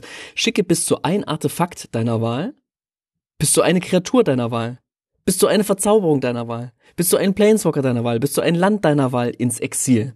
Also, ich kann exilen. Artefakt, Kreatur, Verzauberung, Planeswalker. Ähm, kann auch nur eins davon exilen. Aber ich darf auch alle vier exilen. Und ein Land. Land habe ich. Von unterschiedlichen Besitzern auch. Gut. Ne? Das kannst du dir aussuchen. Mhm. Irgendeins kann auch von dir selber sein. Mhm. Für jede bleibende Karte, die auf diese Weise ins Exil geschickt wurde, deckt ihr Beherrscher Karten oben von seiner Bibliothek auf, bis er eine Karte aufdeckt, die einen Kreaturentyp mit ihr gemeinsam hat, bringt sie ins Spiel und mischt danach. Das ist lustig, das ist großartig, weil also du kannst ja hier fünf Sachen removen ähm, und kannst dich selber mit einschließen und irgendwie alle haben Spaß am Tisch. Ich denke jetzt gerade an Multiplayer tatsächlich. Und ich kann mir vorstellen, dass du jeden mal irgendwie erwischst, weil jeder hat eine Chance, vielleicht was Besseres zu treffen. Du kannst aber auch die krassesten Threats irgendwie, die, die schlimmsten Bedrohungen ähm, entfernen und kannst dann sicher sein, okay, was Schlimmeres als das kann jetzt wahrscheinlich nicht kommen. Du kannst aber auch sagen, okay, das nervt mich krass, ich weiß aber nicht genau, was noch kommt. Ne? Man kann, man gambelt halt ein bisschen. Das ist typisch rot. Das zieht irgendwie viele mit ein. Ich weiß nicht, ob diese Karte fünf und ein rotes kosten muss oder ob sie vielleicht für vier und ein rotes und vielleicht noch besser irgendwie bepreist gewesen wäre. Aber ich glaube, das sorgt halt für Stimmung am Tisch, weil irgendwie alle mitspielen dürfen. Der einzige Spaßverderber wäre für mich auch der hohe Preis gewesen, also die hohen Mana-Kosten. Ansonsten klingt's wirklich sehr, sehr lustig und ist auch natürlich ein bisschen taktisch, ne? Wenn deine Kreatur hier betäubt auf dem Tisch liegt, sagst du, ach komm, schicke ich ins Exil, gucke ich mal, was ich für eine ja. neue finde. Und der Gegner, ja. der hat wahrscheinlich nur einen Planeswalker in seinem Deck, der ist einfach komplett weg. Finde ich lustig. Äh, illustriert von äh, Joseph Meehan, wenn der Englisch ausgesprochen wird. Okay, lass cool. uns weitergehen. Ich würde jetzt mal den Übersetzungswin ähm, machen. Mhm. Den muss ich so ein bisschen weg wegarbeiten, denn ich habe in diesem Set tatsächlich keine krass schlechten Übersetzungen gefunden, so ein paar irr seltsame, aber auch keine extrem guten. Aber was mir ein bisschen rausgestochen ist, ist die Toxic Abomination, die wurde übersetzt mit toxische Schleu Scheußlichkeit. Mhm. Ja, ähm, wir kritisieren ja oftmals, dass, dass ähm, Übersetzungen so direkt sind. Und hier finde ich es ganz geil. Also die toxische Scheußlichkeit, ich stelle die Karte kurz vor, ist eine Common, eine Kreatur, Phyrexianer und Zombie. Phyrexianer und Zombie, ja. Ähm, natürlich musste diese Karte auch Igor Kiriluk ähm, äh, illustrieren. Ich mag den ja, guckt euch die Karte an, egal. Ich, ich hätte einfach irgendwie kleiner Spoiler. Eine, eine toxische Scheußlichkeit an ihm gefressen, ja. Kleiner Spoiler, hätte ich fast zum silbernen Tasty gen genommen, die Karte weil ich die sehr ikonisch fand für das ganze Set und ähm, ein Kuss für dich dafür, Martin, ein Kuss für dich. Also ne, Igor Keriluk, der hat ja die erste Elish Norn illustriert, ja. der kann diese gruseligen Gestalten, der kann Horror extrem gut. Wir haben super viele Karten von ihm in diesem Set. Es kommen wahrscheinlich auch noch viele und die sind so simpel. Man guckt hin, das ist wie der Dire Mimic, ne? Dieser Schrank. Mhm. Wie heißt der auf Deutsch gleich nochmal? Ja, dieser Schrank aus dem, aus dem, aus dem letzten Set. Man guckt diese Karte und denkt sich, ah, ist ein Schrank, Schrank, aber irgendwie auch wenn der Zähne hat, äh, äh, Zähne hat, dieser Schrank, aber was ich gruseliger finde, ist, dass er in so einem leeren Raum steht, wo, wo er gefühlt schon alles weggefressen hat, ja. Also der schafft es, diesen Horror irgendwie reinzubringen. Okay, die toxische Scheußlichkeit kostet eins und ein schwarzes Mana, Kreatur, Frixianer, Zombie kommen. Und wenn die, wenn diese Karte ins Spiel kommt, verlierst du zwei Lebenspunkte. Ist eine 3-2 Kreatur. Und ich finde es einfach schön, dass es direkt übersetzt wurde, übersetzt wurde, dass Toxic hier mit toxisch übersetzt wurde, ähm, äh, dass diese Scheußlichkeit quasi mit toxische Scheußlichkeit hier so ein fast unaussprechliches Wort ergibt, denn es ist eine ziemlich unmögliche Kreatur, die wir hier sehen. Und äh, das transportiert sich damit ganz gut. Und das war es auch schon, was ich dazu sagen wollte. Eigentlich habe ich mehr über das Artwork zu sagen als über die Übersetzung. Martin, du. ähm, ja, schöne Karte. Also wie gesagt, hätte ich ja fast, hätte ich ja fast ähm, nominiert. Ähm, mhm. Meine Karte äh, ist die Cleaving oder der Cleaving Skyrider und der heißt im Deutschen, hat schöne Übersetzung bekommen, der Hackebeil Himmelsreiter. Ich weiß, du stehst auf Alliteration. Die Hackebeil Himmelsreiterin, oder? Hast du, aufge hast du aufgeschrieben? Naja, ja, aber hier steht der Hackebeil Himmelsreiter. Äh, okay. So heißt die Karte. Habe ich, glaube ich, falsch aufgeschrieben. Äh, ich gucke mir jetzt gerade die Originalkarte okay. an. Ist der Hackebeil Himmelsreiter. Mensch, Krieger, kostet zwei und äh, weißes. Und äh, hat Aufblitzen äh, und du kannst Bonuskosten bezahlen für zwei und ein rotes, also für zwei und ein äh, weißes und für zwei und ein rotes, also für sechs Mana insgesamt, kannst du die reinblitzen lassen und ähm, die fliegt und wenn sie ins Spiel kommt und falls die Bonuskosten bezahlt wurden, fügt er einem Ziel deiner Wahl x Schadenspunkte zu, wobei x gleich der Anzahl an angreifenden Kreaturen ist. Und das Tolle ist, es müssen nicht deine angreifenden Kreaturen sein. Also finde ich erstmal eine witzige Karte und ich finde es auch mhm. super übersetzt und Hackebeil finde ich auch so ein schönes, so ein schönes deutsches Wort, was man so ganz selten hört und äh, man denkt natürlich sofort an Mackie Messer und so. Ähm, also Hackebeil, Himmelsreiter finde ich eine grandiose Übersetzung und Cleaving, Cleaving Skyrider finde ich so ein bisschen langweiliger dagegen. Du denkst an Mackie Messer, wirklich? Weißt du, woran ich denken muss? Ah nee, da gab's ich bin ja ein Sponge ich bin großen SpongeBob, ich bin großer SpongeBob-Fan und es gibt in einer der ersten Staffeln gibt's den Hackfleisch hassenden Zahacker. An den muss ich immer denken, wenn ich Hackeball höre. Ich glaube, Hackeball war doch ja, Ist toll, war, doch auch diese, ja. war das auch nicht dieser Serienmörder da in, um die Jahrhundertwende? Ich glaube, Oder meinst du den Hackelschorsch? Nein. Oder die Hacker, Hackerburm. nee, also Hackebeil, Hackebeil Himmelsreiter, finde ich, äh, finde ich meine Übersetzung. Lebt denn der alte Holzhacker noch? Ja, ähm, gut, dann bleibt jetzt noch der Flavor Win, weil ähm, Slipper and Tasty machen wir zum Schluss. Yes. Soll ich gleich weitermachen? Leg los.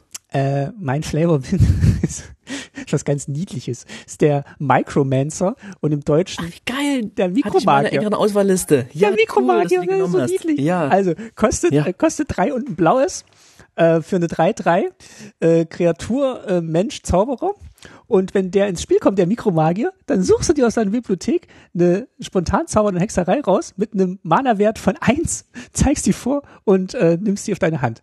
Ähm, Mikromagie ist ja so, ähm, da machst du was mit Schwammbällen, ne? Und dann machst du sowas mit Karten und also machst, kommst du so an den Tisch und dann zauberst du da. Also finde ich ganz, ganz toll, Mikromagie.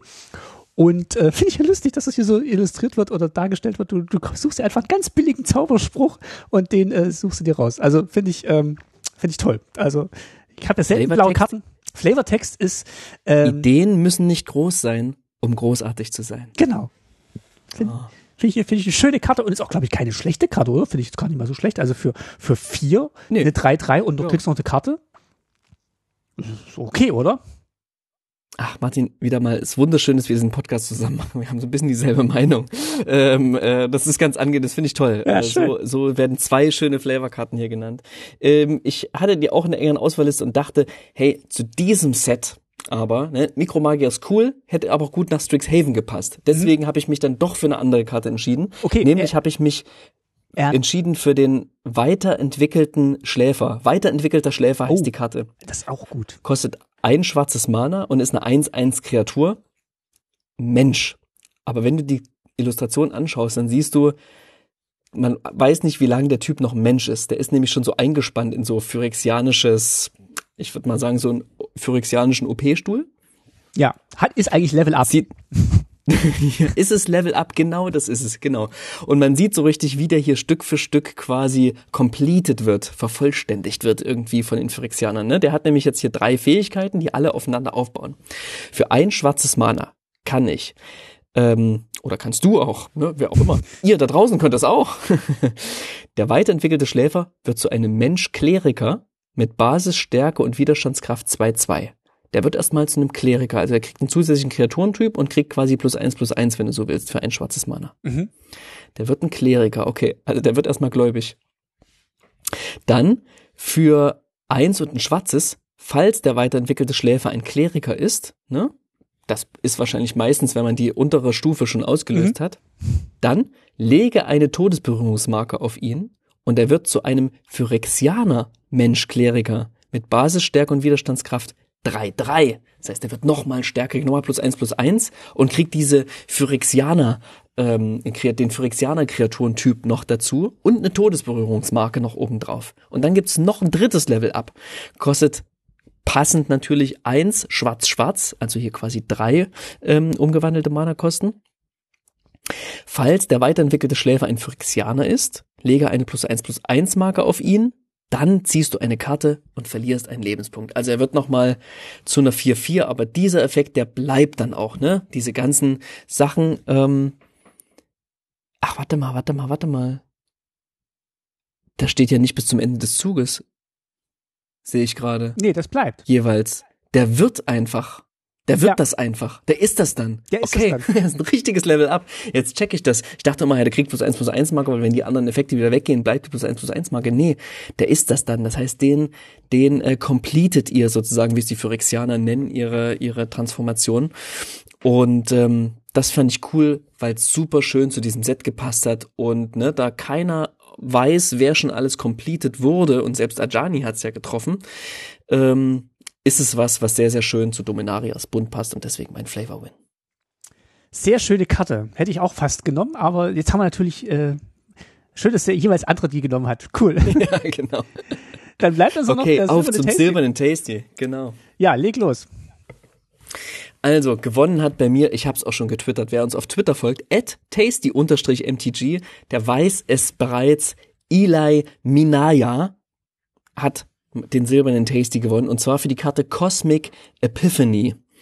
Äh, Ich habe gerade nicht auf dem Schirm, wie sie auf Deutsch heißt. Der hat aber auch die Karte ähm, die, das Liebeslied ähm, oder Love Song of Night and Day hat er auch gemacht. Diese beiden Karten hat er getan und ich stelle mal kurz Cosmic Epiphany vor. Auch die Karte und was sie tut, damit ihr die mal gehört habt, ist eine Hexerei, kostet vier und zwei blaue und ähm, man zieht Karten in der ähm, äh, gleich der Anzahl an Spontanzaubern Hexereikarten in eurem Friedhof.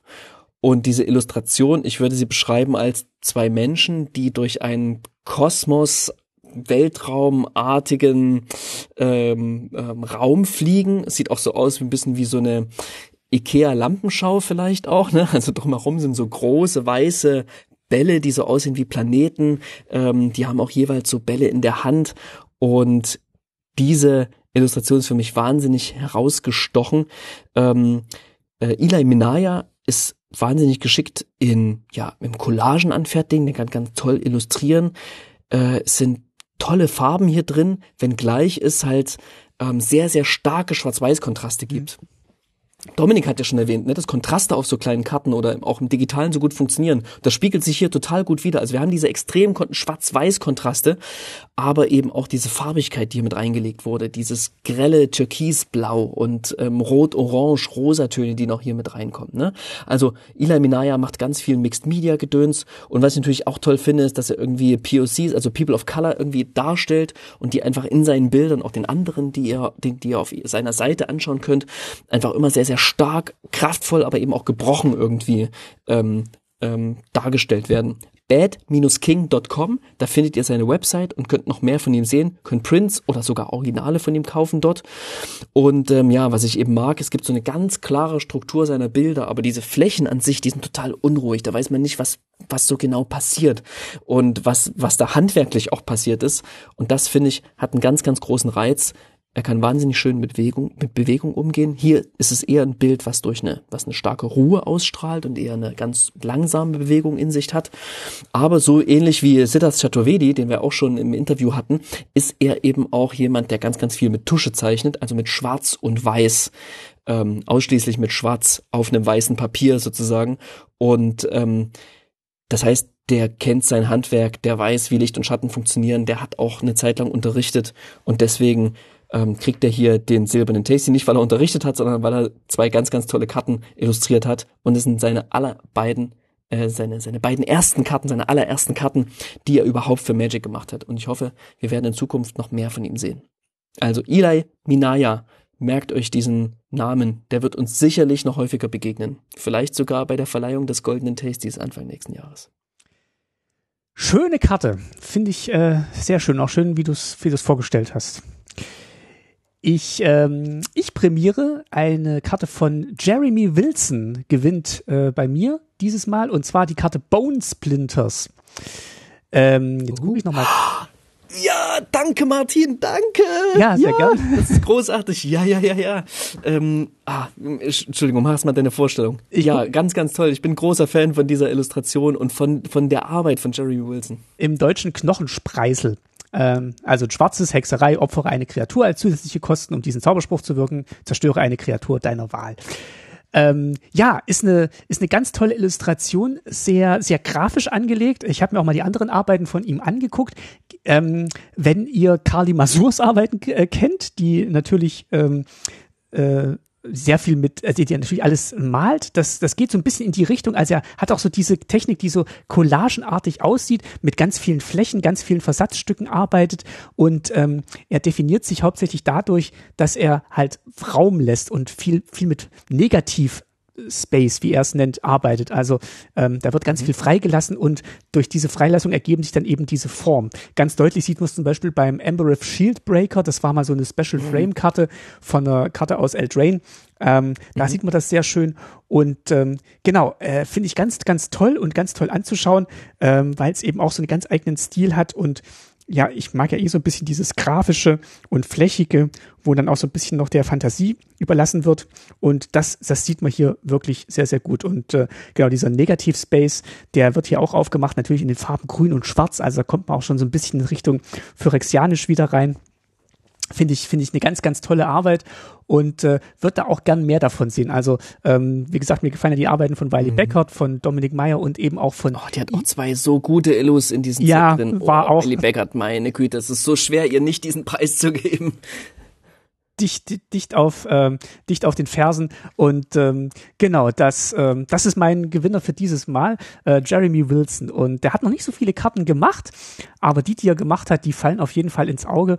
Und äh, ich würde mich auch freuen, wenn ja diese Art von Kartengrafik ähm, stärker wird, also von allen genannten Illustratoren, die ich jetzt gerade nochmal aufgezählt habe ey, ich habe auch echt viel über den nachgedacht, ne? Und ich finde es gerade cool, dass Eli Minaya diesen anderen Preis bekommen hat, weil Eli Minaya schafft ja auch diese Flächen, aber füllt die dann mit Struktur. Und der lässt diese Flächen einfach fast komplett frei. Jeremy Wilson.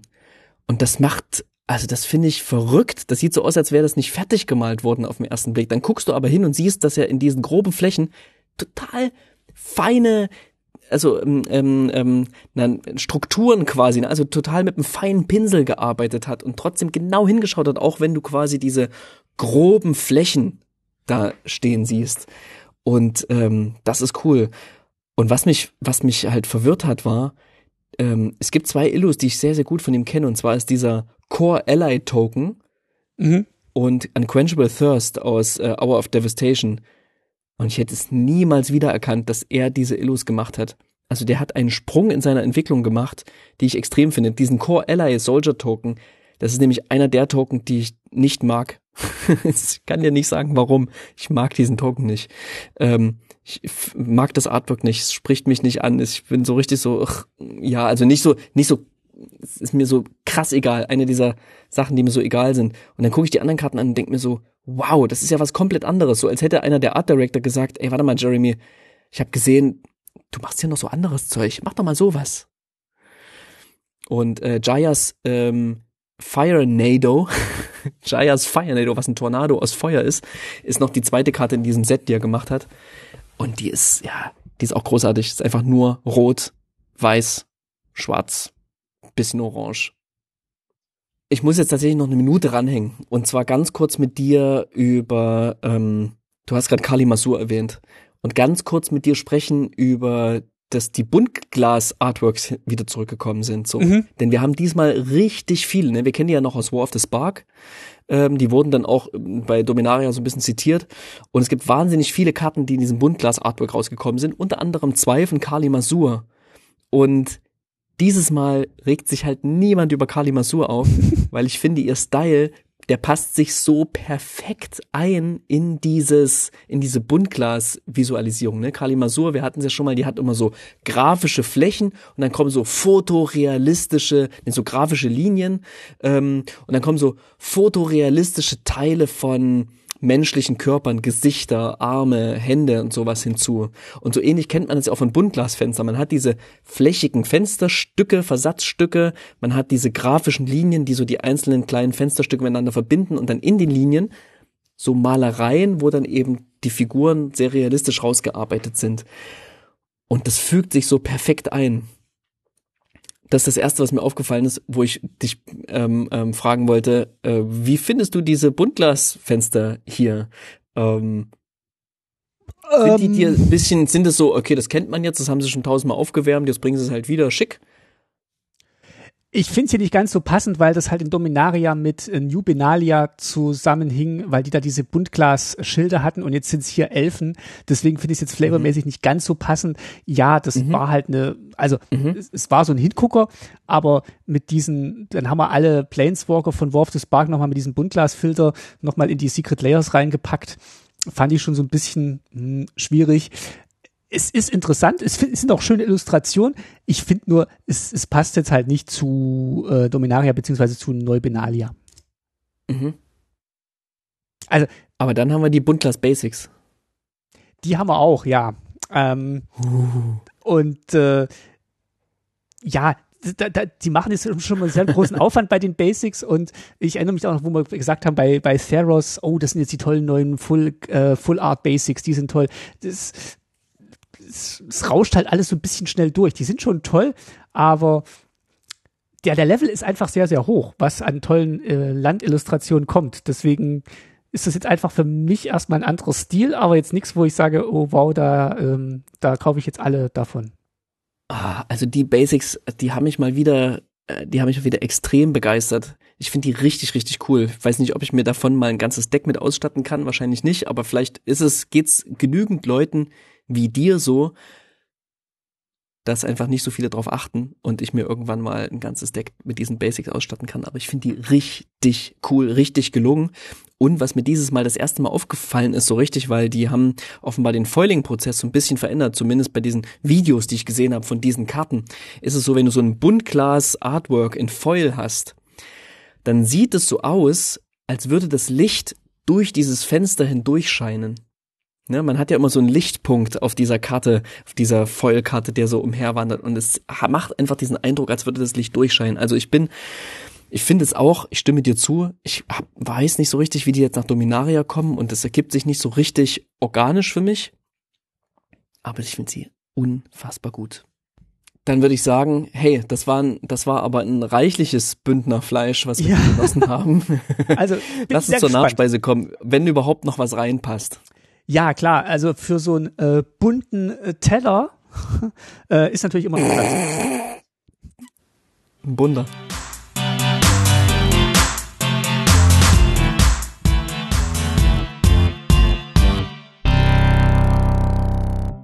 So, bevor du jetzt gleich über deine neu gefundene Leidenschaft sprechen darfst, möchte ich mich noch mal ganz kurz bedanken bei allen, die uns bei Steady unterstützen. Das Ja. sind äh, in, zu, für, im, zum Stand dieser Folge Matthias, Dennis, Axel, Sönke, Lutz und Daniel. Ähm, Danke. Dankeschön. Für euch gibt's ja natürlich auch immer noch Booster Spaß mit Geis und Martin aus Steady als exklusiven Content. Ich habe ja auch schon den Booster von äh, Zeitspirale liegen, den letzten, äh, den ich hier noch habe. Und ähm, genau, den werden wir aufmachen und so ein bisschen uns die Comments angucken. Äh, vielleicht schon mal so ein bisschen als äh, Spoiler für eine kommende Folge. Ähm, genau. Kommende Folge. Komm- Kommende Folge. Genau. Ähm, genau. Also Aber da kommen wir noch dazu. Genau. Ähm, also vielen Dank an euch und wenn ihr uns unterstützen wollt auf Steady, dann macht das gerne. Dann äh, kriegen wir ein bisschen was in den Hut geworfen, um diesen Podcast äh, weiterzumachen. Und äh, wenn ihr gerade nichts habt, um in den Hut zu werfen, dann kommentiert doch fleißig, entweder auf ähm, unserer Webseite tastymtg.de oder auf Twitter at tasty-mtg. Und ähm, genau, da freuen wir uns über eure Kommentare, Anregungen und was ihr uns sonst mitteilen wollt. So. Und sehr, sehr gern auch auf den Podcast-Plattformen, wo auch immer Ja. ihr uns hört, ob auf Spotify oder Apple Podcasts oder ich weiß nicht, ob man uns auf Google hören kann und kommentieren kann. Wo auch immer, hinterlasst uns einen Kommentar. Es hilft uns auf jeden Fall, zum einen das Feedback zu, einzuholen, äh, zu bekommen, was wir noch anders machen könnten. Und es hilft uns auch dabei, dass andere uns wiederum finden. Danke schon mal vorab dafür. So, als kleinen Rausschmeißer erzählt uns Geist jetzt, was er macht, wenn er nicht Magic spielt. Ja, ich puzzle zurzeit. Ich habe einen YouTube-Channel entdeckt, at Karen Puzzles, oder nee, Karen Puzzles heißt es. Ist einfach eine Frau mit einer sehr, sehr begeisterten Stimme, die puzzelt. Mir wurde irgendwie halt, ne, wie YouTube so ist, irgendwann des Nachts halt irgendwie gepusht, ähm, in der Zusammenfassung der Puzzle-Weltmeisterschaft im Speed-Puzzling. Und dann ähm, bin ich in dieses Wormhole reingestiegen und ähm, komme seitdem nicht mehr heraus. Ich puzzle ohne Ende und bin gerade dabei, mein erstes Solid-Color-Puzzle zu machen. Also es gibt tatsächlich eine Welt von einfarbigen Puzzle. Ich mache gerade ein Puzzle, das tausend Teile hat und kein Bild drauf gedruckt hat. Ja, es ist großartig. Ähm, also wer will, kann, kann gerne auf unseren Discord kommen und mit mir auch übers Puzzle ein bisschen abnörden und dabei Pauper spielen. Der sollte nämlich noch, äh, äh, noch erwähnt werden. Ne? Wir haben einen äh, Tasty MTG Discord, der ausschließlich um, rund um die Welt des Paupern ähm, sich dreht dort, äh, ja, jede Woche kann man dort irgendwie spielen, man kann Leute treffen, kann sich austauschen, man kann Decks bauen und es sind alle unfassbar nett dort. Also kommt auf unseren Discord. Magic Puzzle gibt es jetzt. Es gibt Magic Puzzle und zwar sind die von Clementoni rausgekommen. Clementoni ist nicht Ravensburger, ja. Ravensburger ist also der Puzzlehersteller und der ist auch noch bei uns in Deutschland. Das heißt, wir kommen cool an diese ganzen coolen Puzzle ran, die eine wahnsinnig hochwertige Qualität haben. Aber es gibt noch einen anderen sehr, sehr guten Puzzlehersteller, der heißt Clementoni. Die sind aus Italien. Ähm, die sind ein bisschen preiswerter, aber ich finde von der Qualität her auch wirklich super. Hab von denen auch schon Puzzle gemacht und die haben vier Magic-Motive auf Puzzle rausgebracht. Die haben vier 1000 Teile Puzzle rausgebracht. Das eine sieht man so wieder, ja, Gatewatch, Gatewatch, Gatewatch, ne? Und dann gibt's noch so zwei Porträts quasi oder zwei Puzzle, auf denen ähm, jeweils ähm, äh, wie heißt der gleich nochmal? Der Typ, den wir nicht mehr sehen Jace. gerade in den aktuellen Sets? Jace, genau. Irgendjemand mit J wusste ich's doch. Joda, Jaya, äh, Joyra, Jace, genau.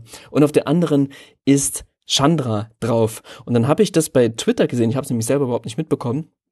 Aber ähm, unsere Twitter-Followerin nerdyveganele ähm, hat ein Angebot für diese Puzzle entdeckt und das ist wirklich aus dem wie sagt man so schön, ähm, ein, ein Fundstück des Grauens.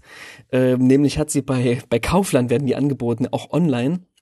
Und ich weiß nicht, wie es dazu kommt, aber die Produktbeschreibung, ich habe es auch selber nochmal nachrecherchiert, die ist wirklich äh, aus der Hölle. Ähm, nicht nur, dass hier wirklich alles drin steht in dieser Produktbeschreibung, auch wie viele Puzzle auf einer Palette sind, wie groß diese Paletten sind und wie schwer die Palette ist. Hier wird auch noch, hier werden ein paar Sachen geschrieben, die leider nicht so richtig geil sind, wie zum Beispiel, dass das vorgeschlagene Geschlecht für diese Puzzle, für dieses Puzzle oder für diese Puzzle männlich ist. Ja? Was für ein unfassbarer Blödsinn. Ja, in diesem riesigen Beschreibungstest und drunter steht auch noch in der allerletzten Teile, dass das die Zielgruppe Unisex ist. Ja, immerhin, irgendwo hat man es noch mit reingebracht. Aber diese Beschreibung, die scheint eh irgendwie von einem anderen Stern zu sein, denn hier steht auch das empfohlene Alter in Jahren mindestens, in Klammern dahinter, 12,33 Jahre. Ich weiß nicht genau, wie man auf diese Zahl kommt. Es ist offenbar nicht nur ein Übersetzungsfehler und hier kann es auch keinen Umrechnungsfehler geben, denn wir alle rechnen in Jahren. Ist nicht so wie ähm, Inch und Zentimeter oder sowas, ja. Ähm, genau. Äh, Details, Zielpublikum, Erwachsener. Also Erwachsener als elf auf jeden Fall. Äh, ja, und das Gewicht, auch hier wieder so ein kleines, so ein kleinen Riss in der Matrix, 843,00 Gramm. Gut.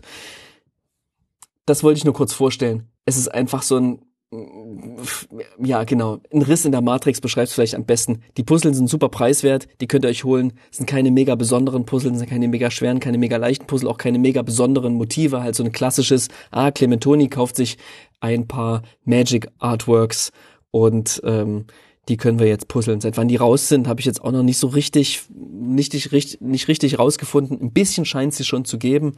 Ähm, sind auch äh, eigentlich ganz gut bewertet. Das heißt, die Qualität wird wahrscheinlich Clementoni-mäßig auch gut sein. Aber ähm, ja, wenn ihr der Puzzle-Leidenschaft frönt, schaut lieber Karen Puzzles auf YouTube. Da findet ihr auf jeden Fall ein paar abgefahrenere, coolere Sachen. Das soweit zu meiner Puzzle-Leidenschaft. hast du, was, wann hast du das letzte Mal gepuzzelt, Martin? Ähm, 2005, glaube ich. Das ist Nee, warte mal, unfassbar 2000, konkret. Entschuldigung, 2000, Entschuldigung, angenommen? 2003, 2002 oder 2003. Da war ich Ja, im Studium 20 und da war ich zu Hause und da, da war ich, äh, da habe ich vier Schanzentournee geguckt und dabei ein Herr der Ringe Puzzle gemacht. Das war schön. Oh ja, Herr der Ringe, 2002, ne? Ja, so genau, ungefähr. das war Herr der Ringe. Gut. Schön. Ey, ich, vielen, vielen Dank an alle, die uns zugehört haben. Ich freue mich schon auf die nächste Folge. Vielleicht quatschen wir da auch ein bisschen intensiveres Paupern. Wer weiß, wer weiß. Vielleicht machen wir das auch in der ersten, in der übernächsten Folge. Es wird auf jeden Fall ein paar Pauper-Turniere in nächster Zeit geben und wer Lust hat, mit mir zu paupern, auch in real life, in person, der kommt auf unseren Discord und findet dort alle ähm, ähm, relevanten Events. Nicht nur in Berlin, auch deutschlandweit. Ich werde nach Essen fahren auf die Spiel. Können wir uns treffen, wenn ihr wollt. So, Jetzt, Jetzt- reicht's aber. wünschen wir euch erstmal viel Spaß mit Dominarias Bund und ähm, erzählt uns doch gerne mal, was ihr da so gedraftet habt, was ihr so gespielt habt, wie euch diese Folge gefallen hat. Und äh, genau, wir äh, machen jetzt noch einen Booster auf und äh, wünschen euch erstmal ganz, ganz viel Spaß. Ähm, empfehlt diese Folge gerne weiter, wenn ihr Leute habt, die mit Magic einsteigen wollen und vielleicht jetzt das Set nutzen, um da reinzukommen. Und wir hören uns einfach in einer der kommenden Folgen wieder, würde ich sagen. Ne? War mir eine Freude. Bis bald und vielen Dank, Martin. Ja, macht's gut. Tschüss. Ciao.